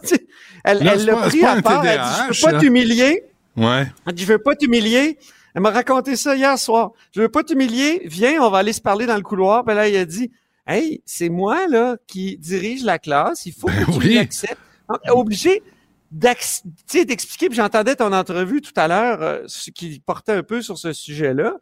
Tu sais, c'est- rendu qu'il faut expliquer des affaires. De... Donc, je comprends les professeurs, là, je tiens à le dire, euh, mais, mais ils pouvaient pas tout régler avec cette convention collective-là. Et c'est le défi des prochains mois, des prochaines années. Comment faire évoluer l'école, euh, avec ce qu'on a là. Au moins, ils, vont avoir un bon salaire ou au moins un, salaire, euh, tu sais, acceptable. Un peu plus décent, ouais, Un peu plus. Donc, euh, c'est bon, puis on verra les effets sur le FAE. Il va y avoir du maraudage. Est-ce qu'il y a des... des euh, imagine... je pense pas. Certains disent que c'est la fin de la FAE. Je le crois pas parce que c'est des gens, au contraire, qui l'ont qui ont euh, voté finalement. Euh, pas de fonds de grève. C'est passé sa fesse, là, puis ils pas, de fond, ça. Pas de fonds de grève, mais de l'argent pour les avocats pour contester la loi 21. Des drôles Ah. de choix. Oui, ça c'est notre critique. Est-ce que ça vient de l'interne? Oui, c'est vrai. Il y, a, il y, a, quelques personnes qui m'ont écrit, mais est-ce que c'est une critique euh, qui circule énormément? J'ai Ouais. pas cette impression-là. Moi, j'ai un ancien confrère de classe qui est, prof- qui est enseignant, à qui je discutais, qui est membre de la FAE. Il dit, nous, on est un peu le Québec solidaire des, des syndicats. Et il dit... euh, Ouais, il donc, plafonne aussi, Donc, j'ai hein. l'impression que c'était c'était soutenu pas mal, cette décision-là de contester la loi 21. Avant qu'on se quitte, euh, Antoine, euh, bataille de chiffres sur les demandeurs d'asile. Ben oui, j'ai t'as vu l'article du Devoir intéressant qui nous dit que finalement c'est pas 45% des demandeurs d'asile, c'est 35 qu'on recevrait. Je je conteste pas ces chiffres-là. Moi, je dis juste que en toile de fond, faut vraiment voir qu'il y a deux gouvernements qui se qui se bataillent, qui, qui bataillent pour euh, justement qui font une bataille de chiffres parce qu'il y en a un qui dit je reçois tellement de demandeurs d'asile, ça me coûte cher, j'ai besoin de compensation. Et on sait que Québec a réclamé 475 millions pour 2021-2022. Ottawa vient de répondre, on va vous donner 100 millions, mais pour 2023. Ils n'ont pas répondu pour les années Ouais. précédentes, puis la compensation que, bon, alors, euh, il y a ça, là, et, et là, je vois Québec solidaire qui, euh, Guillaume Clich-Rivard qui dit sur Twitter, euh, les chiffres sont publics, mais votre ministère affirme ne pas les avoir. Quelle peut-on accorder au ministère maintenant? Moi, à l'intérieur, on me dit le fait que, c'est-à-dire dans l'entourage de la ministre, on dit le fait qu'il y a à peu près le quart qui partirait du Québec, ça, on ne sait pas comment. Euh, on ne sait pas comment le, fédéral peut, peut calculer ça. On n'avait pas ces chiffres-là. Puis en même temps, est-ce qu'on peut mettre un, une espèce de puce sur chacun des demandeurs d'asile pour savoir exactement où ils se promènent au Canada? Ce qui est certain, Benoît, c'est qu'il y en a beaucoup qui rentrent au Québec, puis ça coûte très cher en, en, en, en- en frais pour euh, l'éducation puis pour le logement. Ça, c'est certain, même à la limite pour les hôpitaux. euh, donc, euh, si- tu sais, Et les écoles. Et, le Et les service. écoles. Ouais, ouais. Bon, euh, on se laisse là-dessus, Antoine. Euh, demain, on se reparle à l'heure euh, habituelle. Merci. j'y serai. D'accord. Pendant que votre attention est centrée sur vos urgences du matin, vos réunions d'affaires du midi, votre retour à la maison ou votre emploi du soir, celle de Desjardins Entreprises est centrée sur plus de 400 000 entreprises à toute heure du jour. Grâce à notre connaissance des secteurs d'activité et à notre accompagnement spécialisé, nous aidons les entrepreneurs à relever chaque défi pour qu'ils puissent rester centrés sur ce qui compte, le développement de leur entreprise. Ici Ricardo. Et Émilie, marchand d'IGA. On a envie de vous inspirer à bien manger. À moins de 5 la portion. Suffit de repérer les produits valeurs sûres et de les cuisiner avec une de nos recettes. Les valeurs sûres, c'est bien pensé, hein? Bien sûr! Détails sur IGA.net. Vous vous demandez si les plantes ressentent de la douleur? Ou encore, comment est-ce que les daltoniens voient le monde?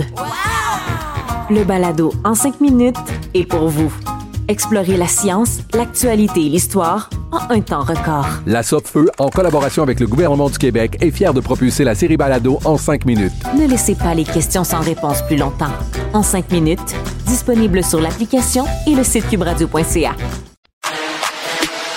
Philippe Richard Bertrand. Est-ce qu'il y a quelqu'un qui calcule? Je capote. T'imagines combien ça coûte? Entrepreneur et chroniqueur passionné. Qu'est-ce que tu veux de plus? Philippe Richard Bertrand. Philippe, euh, bonjour. Salut. 8,70 euh, pour le stade olympique. On est, faut le faire. Qu'est-ce que tu veux faire? Faut rénover.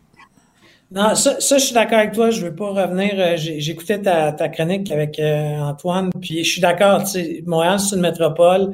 faut mettre de l'argent. faut s'occuper de nos infrastructures.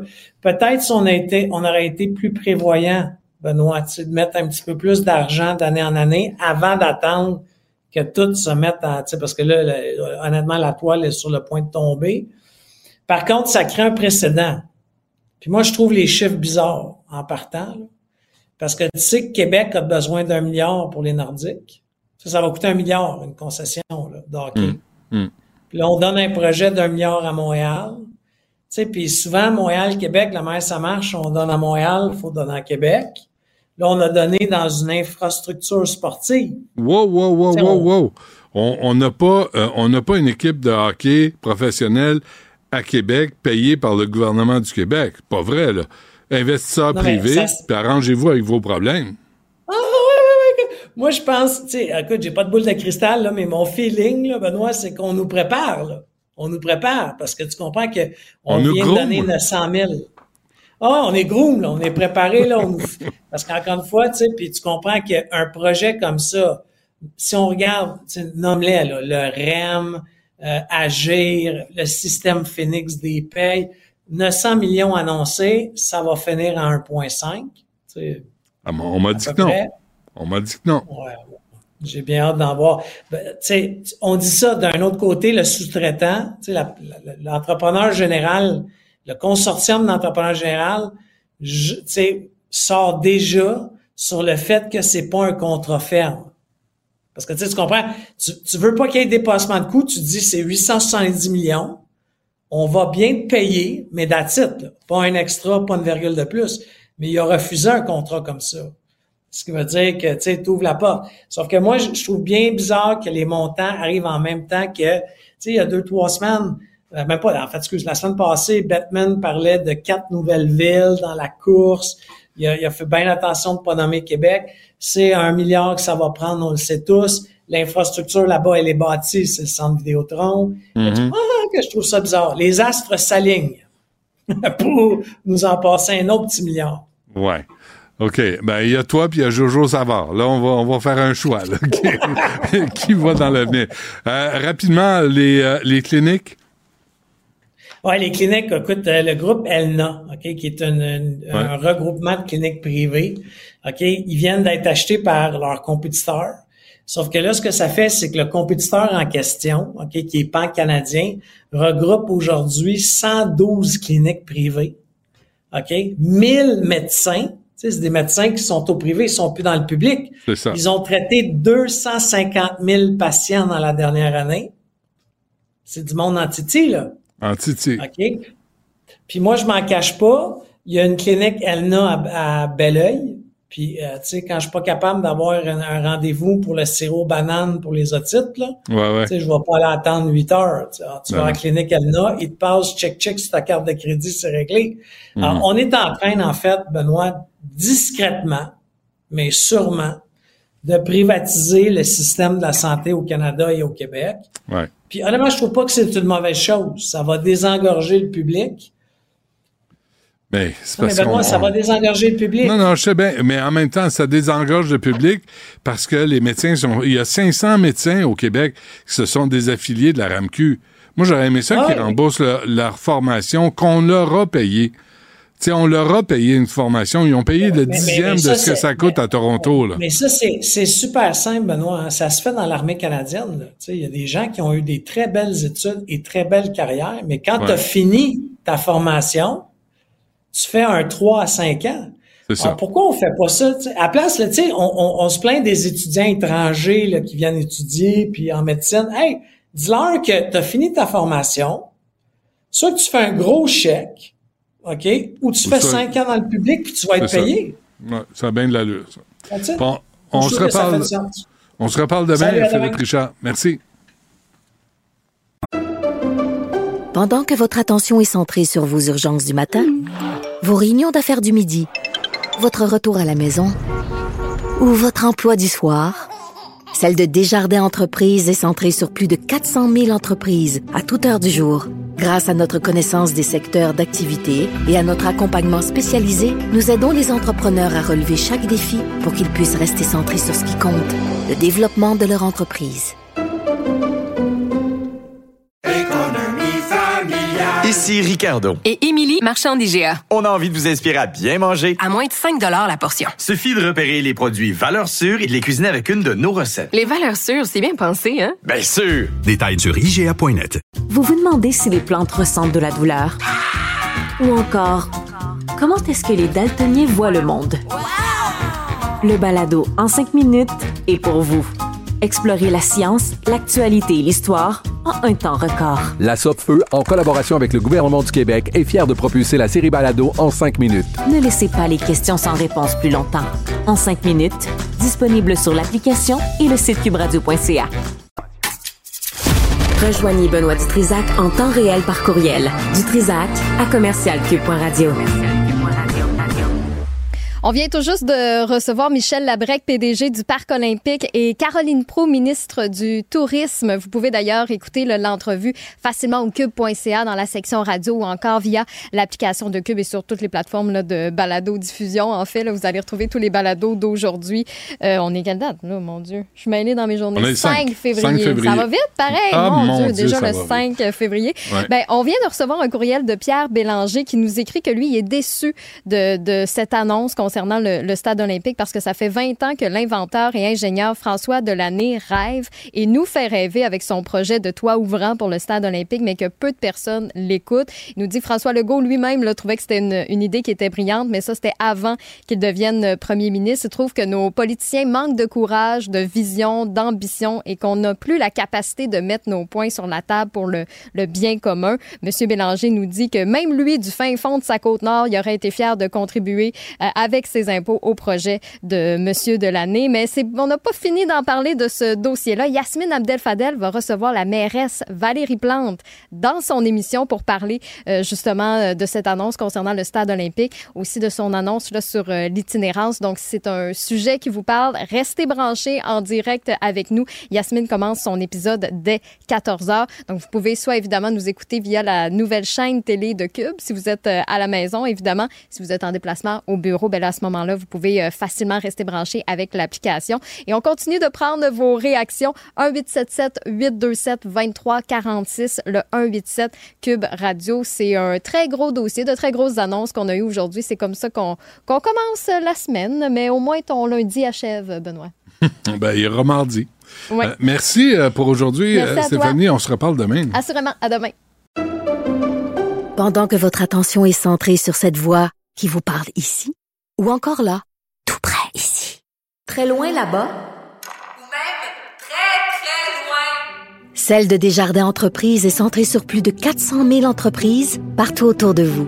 Depuis plus de 120 ans, nos équipes dédiées accompagnent les entrepreneurs d'ici à chaque étape pour qu'ils puissent rester centrés sur ce qui compte, la croissance de leur entreprise.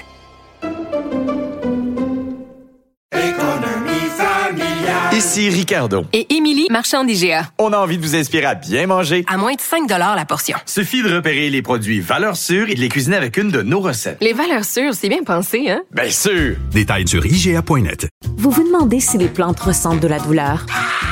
Ou encore, comment est-ce que les daltoniens voient le monde? Le balado en cinq minutes est pour vous. Explorez la science, l'actualité et l'histoire en un temps record. La Feu, en collaboration avec le gouvernement du Québec, est fière de propulser la série Balado en cinq minutes. Ne laissez pas les questions sans réponse plus longtemps. En cinq minutes, disponible sur l'application et le site cubradio.ca. Une voix qui porte, des idées concrètes, des propos qui résonnent. Benoît Dutrisac, déstabilisant, juste comme on aime. La rencontre du rocher du Trisac. Dans ce cas-ci, est-ce que c'est criminel? Pantoute. Une dualité qui rassemble les idées. Mais non, tu peux pas dire ça. On rembobine cette affaire-là. Non, non, non, non. Prends soin de toi, là. Oui, Hein, tu me protèges. Je le sais. Compte toi-même. La rencontre du rocher du Trisac. Écoute, Benoît, quand Ouais. je parle? La bonne nouvelle là-dedans, Sophie, c'est qu'avec ce nouveau stade en 2028, là, on va pouvoir recevoir Taylor Swift. Ah ben oui, les Swifties vont être contents. Ben oui, 870 millions, 670. C'est comme, c'est énorme le chiffre. 8,70. Ouais, voilà. Ben, ça va être prêt. Mais la, et la sonorité va être meilleure aussi. Ben oui, parce que pendant des années, quand il y avait des, des spectacles-là, et ça sonnait, t'avais l'impression d'être dans un bol de toilette. D'ailleurs, Ouais. ça a une forme de cuverte. Oui. Quand tu le regardes par en haut, Oui. pas de toit, Pas récuré. pas, tu sais, comme euh, c'est le, le truc euh, rétracté, là. Mais euh, oui, Taylor Swift, Taylor Swift, euh, moi, je suis fâchée contre elle. OK. Moi, on, a, on a, ben, qu'est-ce que t'en penses? OK. On a quelque chose en commun, toi et moi, c'est que on aime pas, moi, j'aime pas ça, regarder des galas, euh, en direct. Ce que j'aime, c'est soit les enregistrer, puis le lendemain matin, faire zzzz, FFF. Tu sais, FF, c'est pas assez. Fast Non. forward, c'est pas suffisant. Moi, il faut que ce soit FFF. C'est fast forward. tu sais, c'est comme il y a un F de plus, là. C'est comme, faut Ouais. vraiment que ça aille vite. Je veux juste aller. Dites-moi, c'est quoi les affaires les plus importantes? Le reste, j'ai pas envie de me badrer avec des affaires. Écoute, donc, alors, c'est, c'est, hum, ou alors, de toute façon, tu sais que le lendemain, tu vas, tu vas avoir sur YouTube ou ailleurs ou n'importe sur Twitter, tu as juste à rentrer. Grammys, tu as toutes les scènes importantes. As-tu Mm. besoin de te taper 3 heures, 3 heures 40 de patente? Et d'ailleurs, c'est drôle parce que ce matin, je me suis amusée puis je suis vraiment fait un, un FFF. Et à un moment donné, j'appuie sur pause, ben je me dis, bon, ben c'est là le moment important. Je suis tombée sur une catégorie que je pensais même pas qu'il existait, mon beau Benoît. Christian Music. Ah ouais? Il y a deux catégories. Il y en a un, c'est Christian Album ou je sais pas quoi. Puis l'autre, c'est Christian Performance ou une espèce de... tra- Écoute, t'as des artistes. Il y a une catégorie, c'est musique chrétienne. Puis là, les trucs, c'est genre God, I love you, Ben. Jesus. Fait que là, j'ai regardé, j'étais intéressé. Fait que là, j'ai- arrêté. Le gars, un des deux gars qui a gagné, c'est un rappeur. Il y a un rappeur chrétien, il s'appelle... euh, je sais pas, euh, il y a- Sybelle va nous trouver le nom. Elle est tellement bonne en recherche. Elle va nous trouver ça. ça il prend Le deux rappeur, secondes. ouais. Mais En il y tout cas, en a- le a- gars qui a gagné, il est rappeur chrétien. Fait qu'il monte sur scène. Qui tu penses a remercié? Je te le donne en mille, je- tu vas tomber de ta chaise. Donald Trump. Pas en tout. Euh, Roger Stone. Non! Je sais plus. Jésus. Ah, ben oui. Et remercier Jésus. Puis là, il dit que, dit, euh, dit que vous le sachiez ou non. Tu sais que Jésus est dans votre vie. Jésus, Ben oui. c'est Jésus. Ah Jésus. oui. Fait que voilà. Alors, tout ça pour As-tu dire que. senti quelque chose? As-tu senti que ton âme se réanimait? Pas en tout. Non, hein? Pas en tout. Jésus. Ah, euh, T'as vu le rappeur qui s'est fait arrêter? c'est ça. Il a, il a gagné trois, euh, trois, euh, trois Grammys. Keller quelque chose, là, puis... euh, Mais c'est des gens au-dessus de tout soupçon. Ben oui, Et quiconque fait un lien entre le monde du rap Hey, et une hey, Oh, oh, Bon, pop, on va pas là. Que je t'entende On pas. t'entend pas. Alors ça pour dire que donc je n'ai pas non mais pas du tout.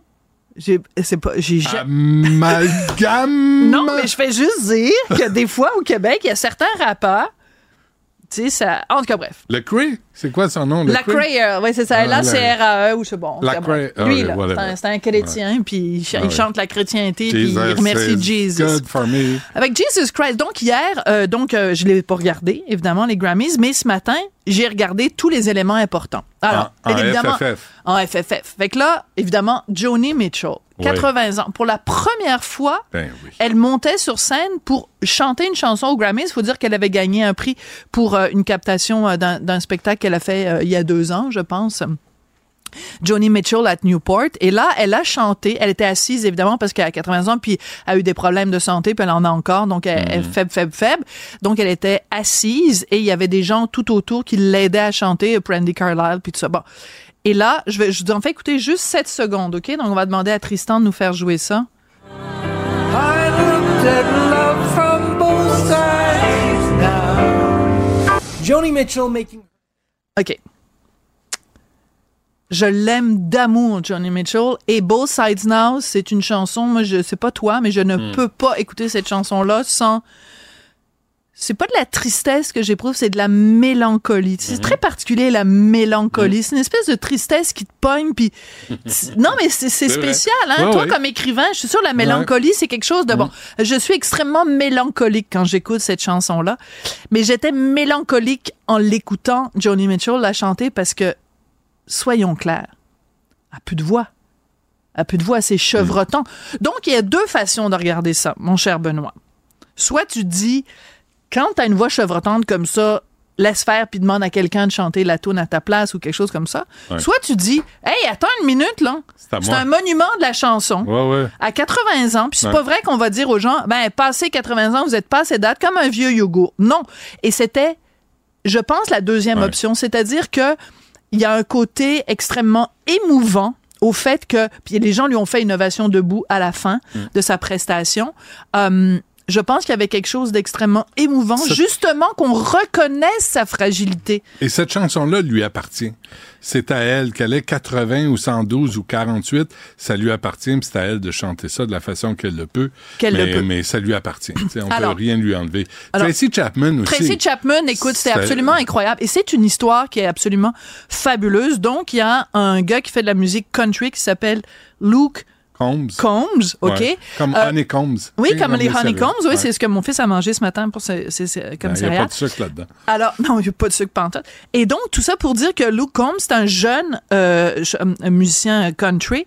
Et lui, il raconte que depuis sa tendre enfance, son père lui faisait tout le temps, tout le temps jouer cette chanson-là de Tracy Chapman, Fast Car, Mm. qui est une chanson qui a bercé nous, euh, Benoît, toi et moi, années 80. nos années 80. C'est Ouais. c'est emblématique, c'est incroyable. C'est- C'est dans notre ADN des Mm. années 80. Et là, donc, euh, l'année dernière, il sort un album, ce gars-là, qui fait du country. Et il reprend cette chanson-là de Tracy Chapman. Et donc, hier, il était sur scène et en duo, il faisait la tune avec Tracy Chapman qui a maintenant les cheveux gris comme nous tous, Benoît. Et tu peux pas savoir à quel point moi j'étais, encore une fois, un peu mélancolique, un peu nostalgique Mhm. parce que je me disais, Tracy Chapman, c'est ma jeunesse. Puis aujourd'hui, de voir un jeune euh, gars du country qui chante avec elle. Et pendant que, donc, ils chantaient en duo, Mais donc des fois leurs aussi- deux voix ensemble. Il dit, dès que j'ai commencé à jouer de la guitare, c'est la première La chanson première que j'ai apprise. exactement, Tu sais, exactement. Là, tu vois ça, le country, le blanc, country, c'est là où tout le, tout le Tout le- mouvement woke me. Exactement. C'est que, c'est qu'il y a une, une réunion dans la musique de gens qui viennent d'horizons différents. Exactement. Ouais, ouais. Et parce que je lisais un texte de quelqu'un qui disait Ouais, c'était écœurant, c'est la première fois qu'il y a une, une chanson d'une femme noire qui monte dans les, dans les charts, dans les. du dans les- country, du ouais. country. Puis ça a pris un homme blanc pour chanter sa chanson. T'as vu Ça- la réponse Ben de oui. Tracy Chapman? Elle dit, moi, je suis juste reconnaissante qu'on re- qu'on reconnaisse euh, L'importance de cette chanson-là. Ouais, puis qu'on on qu'on peut-tu en l'entende. écouter un petit extrait? Parce qu'on l'a, on l'a.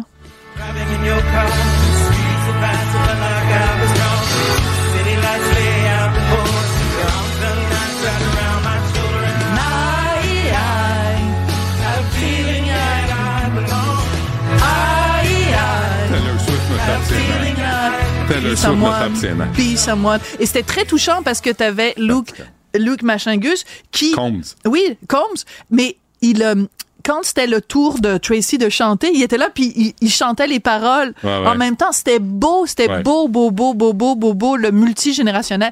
Donc, euh, j'étais fâchée contre Taylor parce que, rega- regarde, elle, elle- elle gagne un prix. OK, c'est un prix important. Et la quatre quatrième fois, puis c'est la première fois dans l'histoire de la musique que quelqu'un gagne quatre fois meilleur album, puis tout ça. Mais je veux dire, c'est c'est Céline Dion qui donne son, ton prix. Elle, là, elle regarde même pas Céline, puis elle, ça, elle prend le truc, puis tout ça. Moi, j'étais fâchée contre Taylor.